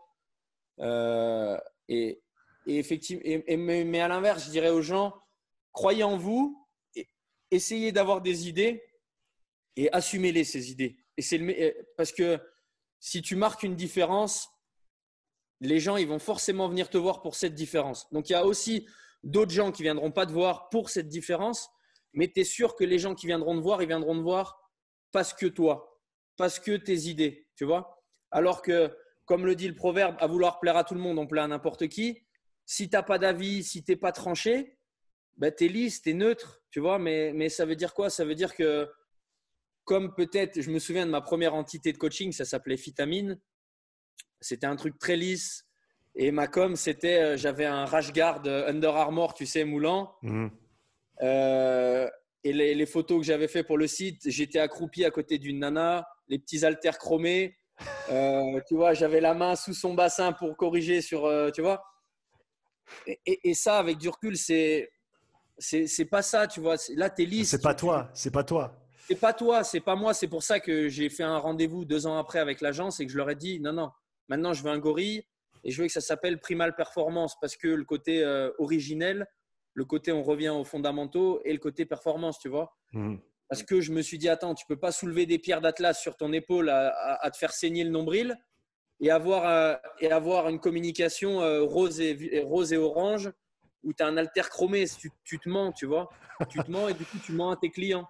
Mais c'est ça, mais c'est ça qui est génial avec le monde dans lequel on évolue, c'est que il y a, on a de la chance, il y a énormément de façons d'approcher le fitness, la préparation physique. Il y, a, il, y a, mille manières de le faire et de le faire bien même. Et ce qui donne la place à tout un chacun de, de, de, faire sa propre voie, d'avoir sa propre perspective. Un des retours que j'ai maintenant de plus en plus avec le podcast, c'est des coachs qui m'écrivent pour me dire en fait, ton podcast, il m'a ouvert les yeux sur le fait qu'il y a tous ces coachs de, renommée qui, qui excellent dans leur domaine, mais qui ont des perspectives et des approches qui sont complètement différentes. Mais, mais ils sont tous, mais ils y arrivent tous. Et, donc, on n'a pas besoin de, se rattacher à une chose que quelqu'un d'autre fait. On peut faire, si, c'est bien, si c'est bien pensé, si c'est intellectuellement honnête, si c'est bien euh, recherché et, bien appliqué, il y a, on peut vraiment tout un chacun peut le faire à sa sauce, quoi. Et, de toute façon, c'est que si tu si tu veux être la copie de quelqu'un, et moi c'est ce que j'ai toujours dit à mes anciens stagiaires, c'est essayez pas de faire du Vincent dans, le, dans la façon de parler euh, à la personne que vous coachez ou même dans les exercices, tu vois. Alors après, quand tu fais un stage dans une salle, tu es inspiré par, le, par les mouvements que tu vois faire, etc. C'est évident, mais parce que si tu veux trop faire de mimétisme, tu seras qu'une pâle copie, tu vois. Tu seras la version Wish de la mec, de le mec, du mec que tu copies. Et, et le client, et le client, mais il veut pas la version Wish, tu vois? Le client, il, veut un iPhone 12, il veut pas un, phone 12, tu vois? Et, et, donc, il faut, par contre, il faut s'inspirer. Faut, euh, j'ai fait le séminaire sur les neurotransmetteurs de Thibaudot. Mhm. Et la, la, phrase, la seule, enfin pas la seule, mais la, la phrase majeure que j'ai retenue et que j'ai trop aimé et qui me conforte dans ce qu'on disait au début du podcast, c'est un coach qui sait à combien de répétitions en est son client, c'est un mauvais coach. Parce que ça veut dire que c'est un coach qui occupe son esprit à compter plutôt qu'à analyser la posture. Et, ça, un coach débutant, non, un coach débutant, le seul truc qui l'inquiète, c'est de savoir s'il a 11 ou à 12. Mais c'est le dernier truc qui doit t'inquiéter en vrai. Parce que même s'il doit en faire 10, mais qu'il en a fait 12 et que les 12, elles sont belles, eh ben, c'est très bien. Tu vois? Et, du coup, c'est ça, je pense qu'il faut, pour se construire, il faut, il faut avoir des certitudes et, piocher à droite à gauche en fonction de ce que tu entends, en fonction de ce que tu vois. Euh, c'est peut-être ça qui est difficile aussi, c'est que beaucoup de gens ont, cette approche, et de, mon point de vue, j'ai peut-être tort, mais on a tendance, surtout de nos jours, à soit prendre tout ce qui, a qui, qui vient d'une personne, soit tout rejeter. On a beaucoup de peine à faire la part des choses, à dire, bah écoute, J'aime pas le personnage, par contre les informations sont vraiment top, donc je vais prendre ça et ça. Ou alors, comme tu l'as dit, eh ben, j'ai lu le bouquin, j'ai écouté le podcast, j'ai fait la formation et j'ai retenu ces deux petits trucs que moi maintenant je peux ajouter à ma façon de voir et de faire les choses. Juste parce que je l'ai appris et juste parce que je sais que ça existe, ça ne veut pas dire que je dois être un spécialiste, que je dois tout connaître, euh, que je dois tout pouvoir faire et tout appliquer. Mais il faut, faut, prendre ce qui résonne avec toi et ta façon de voir les choses et de faire les choses et, et gentiment voilà, construire ta propre, ta propre sauce. quoi ta propre identité. Alors après, ce que tu peux pas reprocher à un débutant, c'est de ne pas avoir d'expérience, parce que l'expérience, c'est bien le seul truc qui s'achète pas ou qui se valide pas avec un diplôme. Mhm. Euh, alors après, je pense d'avoir le, mon discours ou je pense le tien qui a aussi de l'expérience. C'est facile de dire avec du recul, sois toi-même, parce que quand quand les gens t'identifient comme quelqu'un de différent, bah, oui, on sait que tu es différent, donc c'est facile de, revendiquer cette différence, tu vois. Quand tu n'as pas fait tes preuves, ben, tu as envie de te rassurer en te raccrochant à des branches, tu vois, où tu te dis, ben, je vais, je vais, euh, euh, je vais essayer de faire un peu. Tu vois, tu vois moi, c'est comme les mecs qui sont disciples de Poliquin. Mais non, t'es disciple. Non, t'es pas Poliquin, c'est pas. C'est pas Moïse, c'est pas Abraham, tu vois, c'est un coach qui a une vision. Donc oui, c'est des, tu vois, c'est, moi j'aime pas les disciples de, tu vois, moi j'ai fait le, le, Stabs de Dijon, et par contre c'est vrai quand on me demande ma plus grosse influence, c'est Cometti, moi, définitivement c'est Cometti, tout simplement parce que je trouve que ça fonctionne, tu vois, euh, et que du coup je me suis jamais trop intéressé en approfondissant les méthodes anglo-saxonnes spécialement, mmh. tu vois. Euh, un mec qui m'a aussi beaucoup inspiré, c'est De Franco par exemple, tu vois parce que, parce que dans parce que la variété d'exercices, parce que dans ces séances, il y a un grind de, malade mental que j'aime, tu vois. Et souvent, je me regarde encore ces vidéos d'il y a 10 ans où il avait des, des, linebackers NFL ou tu vois, des hockeyeurs, parce que les séances, elles tuent. Mm. Et qui a ce que j'aime, à savoir, euh, au final, une propreté d'exécution, mais il y a une intensité d'enculé, tu vois. Et, et moi, c'est ça que j'aime, tu vois, en prépa physique, tu vois. C'est mais, mais, mais ne soyez pas le disciple de quelqu'un, en fait, tu vois. C'est ça, ça marche euh, dans Star Wars, tu vois. non, mais t'es un Jedi, t'es un maître Jedi, tu vois, mais, mais on n'est pas dans Star Wars, tu vois. Euh, c'est et même dans Star Wars, les mecs, ils ont leur propre combat à, mener, tu vois, parce qu'ils ont leurs leur soucis à, eux-mêmes, tu vois, intrinsèques. Mhm. Euh, pourtant, je viens des arts martiaux et dans les arts martiaux, tu as la culture du maître, du prof, de l'entraîneur, tu vois. Mais, mais quand tu grandis, il faut, faut prendre de la distance avec euh, l'enseignement que tu as eu, pas parce qu'il était mauvais, tu vois, juste parce qu'il faut le re-questionner. Mhm. Et que je pense que quand tu es disciple, bah, disciple, ça induit euh, le côté euh, j'enlève mon libre arbitre, tu vois, je suis le disciple de. C'est le dogme mais on va suivre à, la lettre, et, à la lettre. Et, je remets rien en question, tu vois. donc les mecs qui sont 100% Westside, les mecs qui sont 100% Poliquin, les mecs ben, bah, si tu es 100% quelque chose, c'est que tu n'as jamais vu le reste alors. Tu vois? C'est... Moi, j'ai appris les kettles avec un mec qui, qui, qui faisait, je sais pas si, du Girvoy, tu vois. Ole Elika, un, c'était une des références euh, pays de l'Est, tu vois. Mhm. Euh, mais j'ai jamais été convaincu par le GS, tu vois, le, le, sport kettlebell, tu vois. Moi, j'y ai très vite vu un autre intérêt, plus axé strongman, axé euh, haut training, tu vois. Et, c'est peut-être ça au final qui a fait ma singularité, c'est que je me suis raffilié à personne. Par contre, j'ai pioché un peu à droite à gauche, tu vois. Et j'en ai fait à ma sauce. Donc, un expert kettle va sûrement dire que je me sers pas correctement d'une kettle de compète. Euh, un body va dire que je fais trop de trucs non analytiques pour, mais, mais je m'en branle parce qu'en vrai, je suis ni un body ni un Guirevic, tu vois. Je suis un, je suis un mec inspiré de plein de choses et qui se fait son avis tout simplement, tu vois. Mhm. Et on est dans un job de constant learning, clairement, tu vois. C'est, as ton diplôme, c'est bien, mais vas-y, montre-moi, montre-moi ce que tu sais faire, montre, dis-moi qui t'a entraîné. C'est ça, tu vois. Et alors, il faut, mais ça, c'est décourageant comme discours, je pense, si c'est un coach débutant qui nous regarde, tu vois, parce que, parce que qui t'a entraîné quand tu débutes? Bah, Personne. Normal. Qui t'a opéré quand tu viens d'avoir ton diplôme de chirurgien? Personne. Euh, et il faut donner sa chance à tout le monde.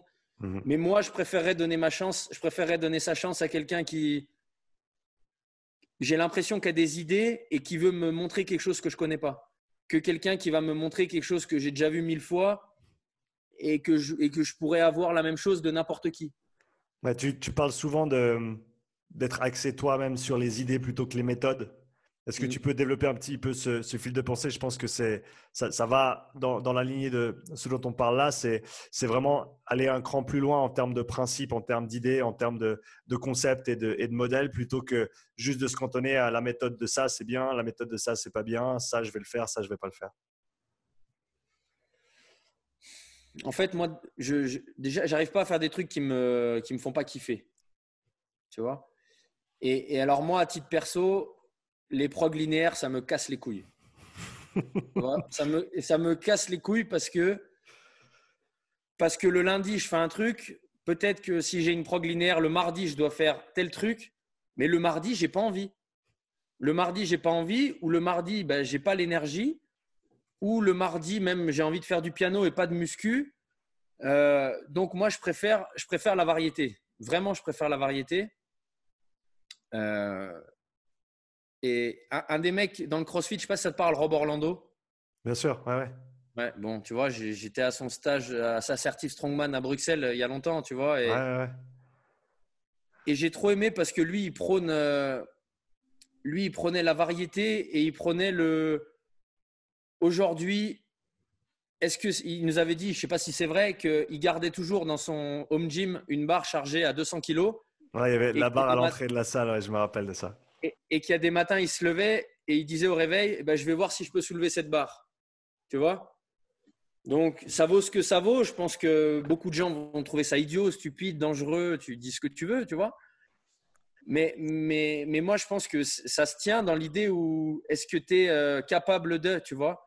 Et, moi, à titre perso, je conçois vraiment l'entraînement pour moi comme être capable de, être capable de tout. Tu vois? Euh, être OP, comme on dit dans mon jargon, tu vois. Mhm. Ça veut dire que tu es un mec OP, ça veut dire ben t'es pas bon. Alors après, c'est un peu les, c'est un peu le plaidoyer du CrossFit et je me suis jamais rattaché au CrossFit, j'ai jamais voulu, tu vois. Alors pourtant, à l'époque, il y a longtemps, Reebok m'avait proposé même de me payer mon level 1 pour choisir une des premières salles euh, affiliées euh, bah, à Dijon, la première et même en France. Mhm. Encore une fois, j'ai jamais voulu parce que étiquette, parce que tu es CrossFit. Non, je suis pas CrossFit. Euh, je sais plus ce que c'était la question du coup, mais Les idées et les méthodes. ouais, les idées, les méthodes. Euh, Comment dire? Je pense que si tu te cantonnes à une méthode, tu tu deviens spécifique, tu vois? Et, et l'ultra spécifique, c'est valable que pour euh, des gens dont c'est le métier, des gens qui veulent performer. Sauf que moi, dans mon quotidien, je coach pas des gens qui veulent performer ou dont c'est le métier, le- l'entraînement, tu vois. Euh, même j'ai souvent des mecs qui viennent me voir pour une prog en, en force athlétique. Je leur dis non maintenant, tu vois. Je leur dis non parce que je considère qu'il y a beaucoup plus de gens qualifiés que moi pour faire que de la force athlétique, tu vois.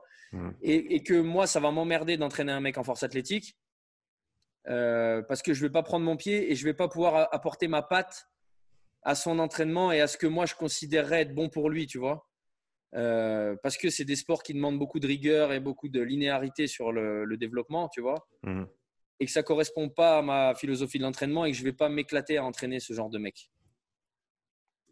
Je sais pas si j'ai répondu trop à ta question, mais Tu as, répondu, absolument. Qu'est-ce qui, qu'est-ce que tu, veux chercher à développer pour toi dans les, dans les années à venir?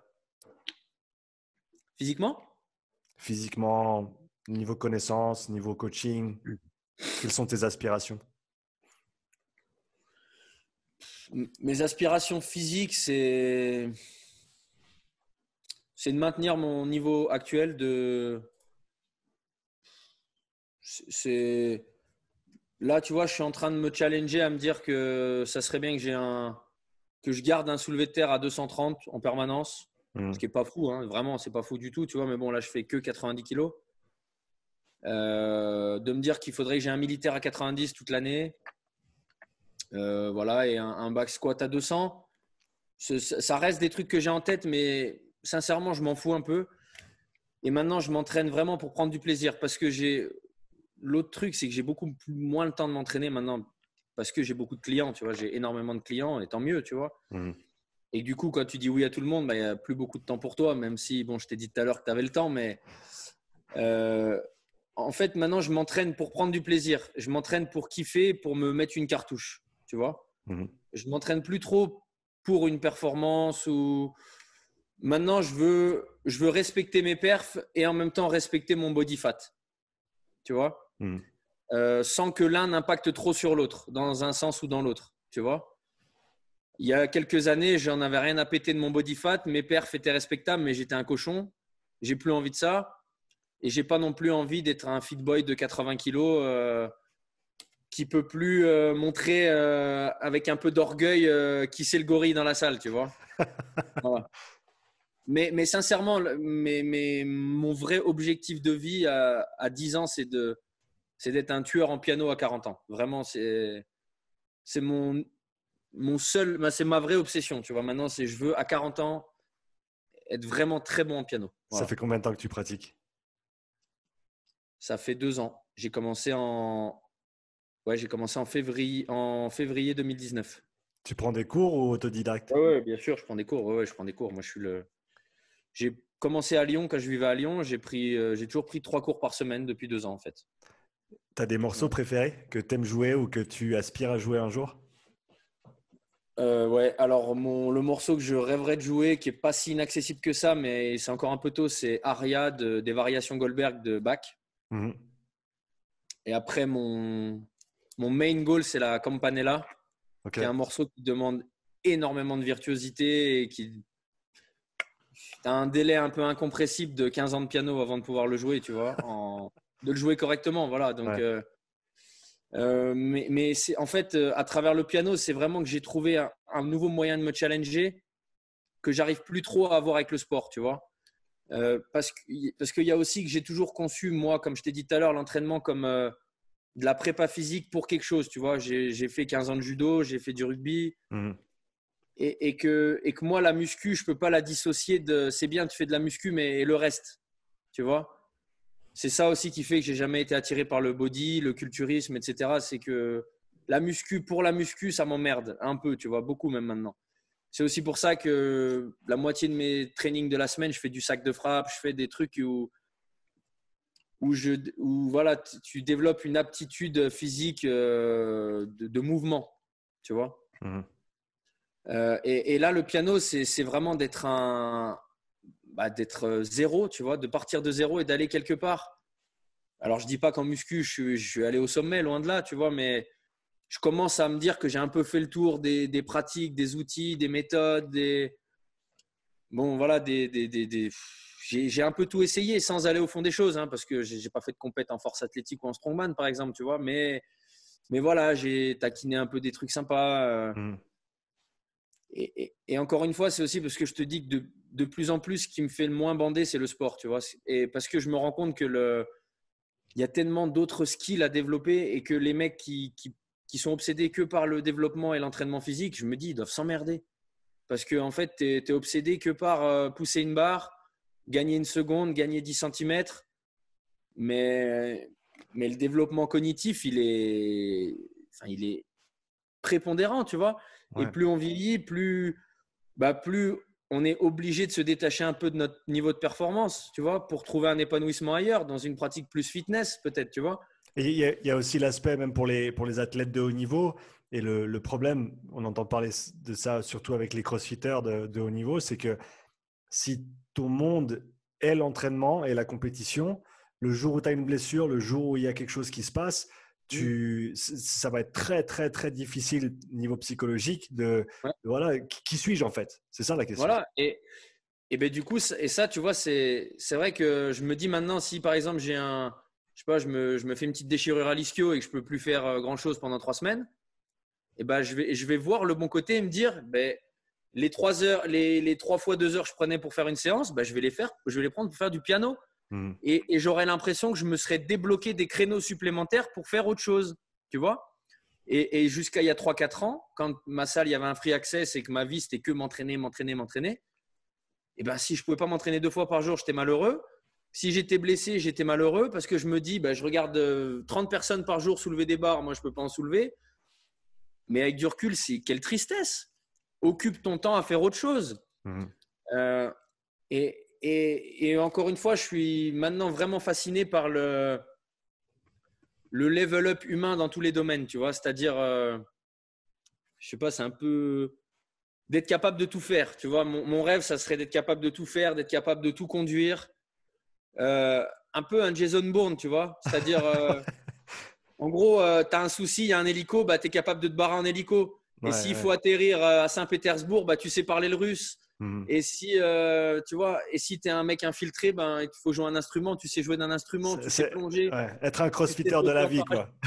Hein le crossfitter de la vie.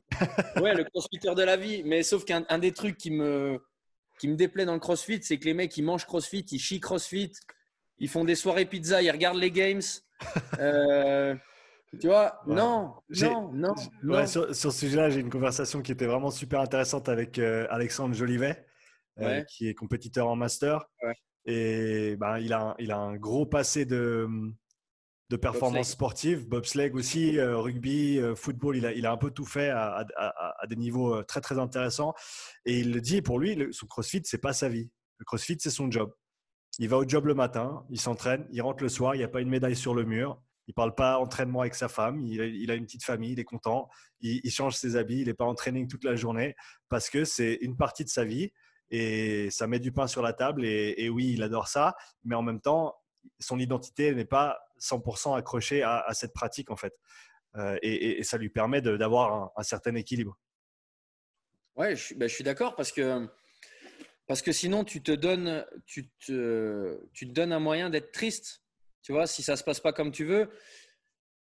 Encore une fois, moi, je dissocie vraiment la pratique euh, loisir, fitness, qui est la mienne, tu vois, et qui est celle de 97% des pratiquants de musculation et de fonte au sens large, tu vois, du compétiteur. Les compétiteurs, quel que soit le sport, j'estime même que c'est normal que ça soit ta vie.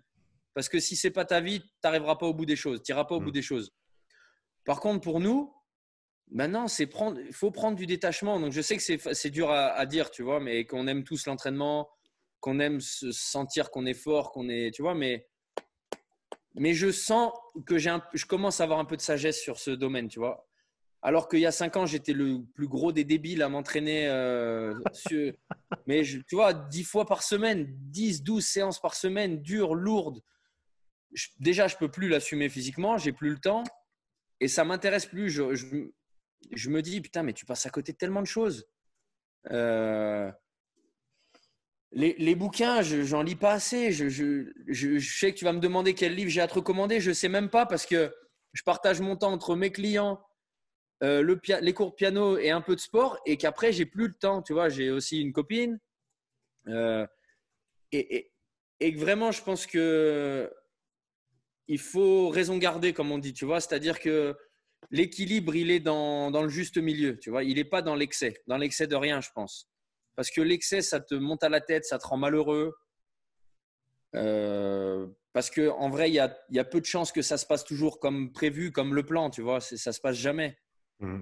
Euh, et d'avoir des moyens de se réfugier sur autre chose, ben, je, trouve que c'est cool, tu vois. Je trouve que c'est cool. Et, et encore une fois, quand en ce moment, je communique beaucoup sur le piano, la rigueur sur les cours de.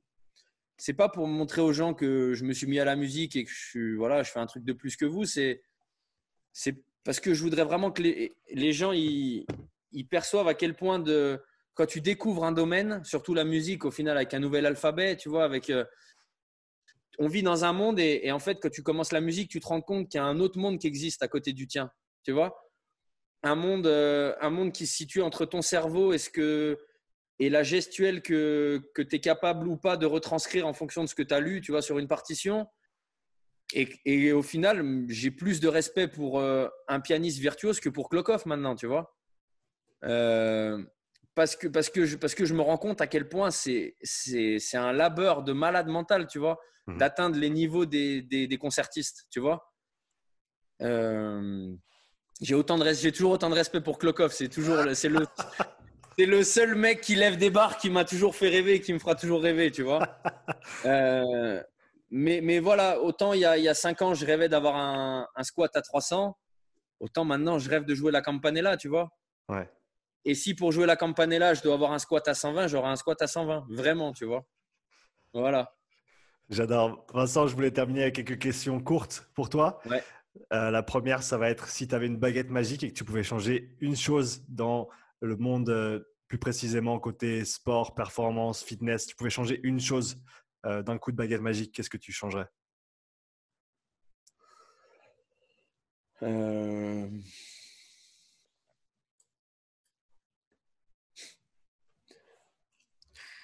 C'est une grosse responsabilité. c'est dur. C'est dur. Euh,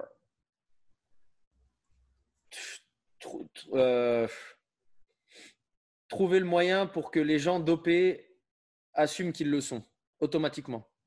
Voilà. Pas, pas, pour les pas pour les rabaisser ou spécialement hmm. pour les dénigrer, Juste, encore une fois, parce que comme je t'ai dit, moi, l'honnêteté, c'est un, vrai, c'est un, vrai truc auquel je tiens. Et qu'on sait tous, on sait trop que qu'on se compare tout le temps à tout le monde et qu'on s'étalonne par rapport aux autres. Et que voilà, il faudrait pouvoir dire, ben voilà, Klokov, il snatch 216 euh, départ bloc, mais il snatch 216 sous stéro, tu vois. Donc garde à l'esprit que c'est sous. Ça veut pas dire que c'est pas incroyable, tu vois. Ça veut juste dire que qu'il a un truc en plus de toi, tu vois. Euh, encore une fois, je pense que quand tu es haltérophile de haut niveau, bon, si tu veux gagner les JO, c'est obligé, tu vois. Donc à partir de là, il n'y a pas de problème. Voilà, ça serait juste peut-être ça de. Moi, j'aimerais que les gens assument euh, ce qu'ils font et ce qu'ils sont, tu vois. Mmh. Euh, et, et, et, je, franchement, je, je pense sincèrement que si je m'étais dopé dans ma vie, je le dirais, tu vois. Je le dirais parce que je pense que quand c'est dit intelligemment, t'es pas moins inspirant, tu vois. Es, si tu es capable d'expliquer pourquoi tu l'as fait, bah c'est pas grave, tu vois. Enfin, ce qui est grave, c'est de pas assumer, c'est de pas dire les choses, tu vois. C'est pas de faire les. Voilà, c'est tout, tu vois. Donc, c'est. Ça serait peut-être, voilà, de qu'on sache à chaque fois que, que quelqu'un voilà, ait, le droit, quand il, quand il gagne quelque chose, de dire bah, je, gagne, je suis naturel ou je gagne, je suis dopé. Mhm. Euh, c'est utopique et ça n'arrivera jamais, hein, mais bon. Euh. C'est D'où la baguette magique. D'où la baguette magique, ouais. Dans le monde de l'entraînement, qu'est-ce qui te fascine à l'heure actuelle?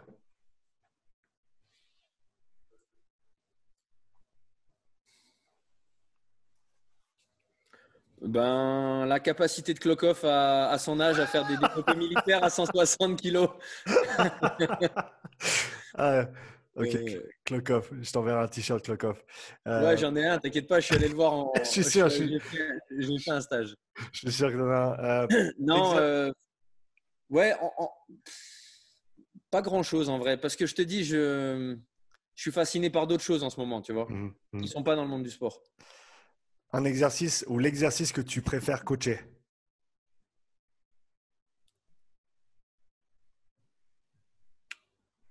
Le rowing buste penché. Quel que soit l'outil, alter, barre, peu importe, tu mmh. vois. Mmh. Parce que parce que à chaque fois, je trouve que c'est un des exercices les plus qui est à la fois très dur à faire comprendre aux gens, tu vois, parce que parce que avoir déjà la conscience de son corps dans l'espace et de son placement, c'est compliqué pour un novice. Et, ce qui est compliqué, c'est vraiment le, le, mix entre une contraction isométrique associée à une contraction dynamique, tu vois, hmm. que tu n'as pas sur plein d'autres mouvements. Euh, et, aussi parce que quand tu as résolu ce problème de placement sur un rowing, selon moi, tu as résolu le problème de, de, d'éventuelles euh, lombalgies ou problèmes dans ta vie de tous les jours, tu vois, parce que tu es hmm. capable de, tu es capable de placer euh, ton bas du dos et de maintenir un, certain positionnement et en même temps d'effectuer une autre tâche en parallèle. Tu vois mmh. euh, Donc, c'est vraiment un mouvement que j'adore et qui est complet, quoi, tu vois, qui, qui, Ouais, voilà. L'exercice que tu préfères entraîner, toi? Ben, Jusqu'à l'année dernière, c'était le squat. Définitivement, les pauses de squat, parce que ça me challengeait grave, tu vois. Mmh.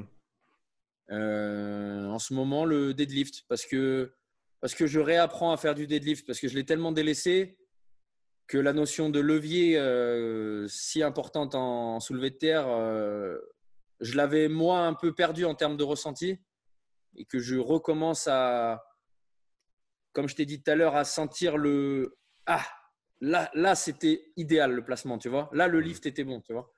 voilà. Un coach que tout le monde devrait suivre.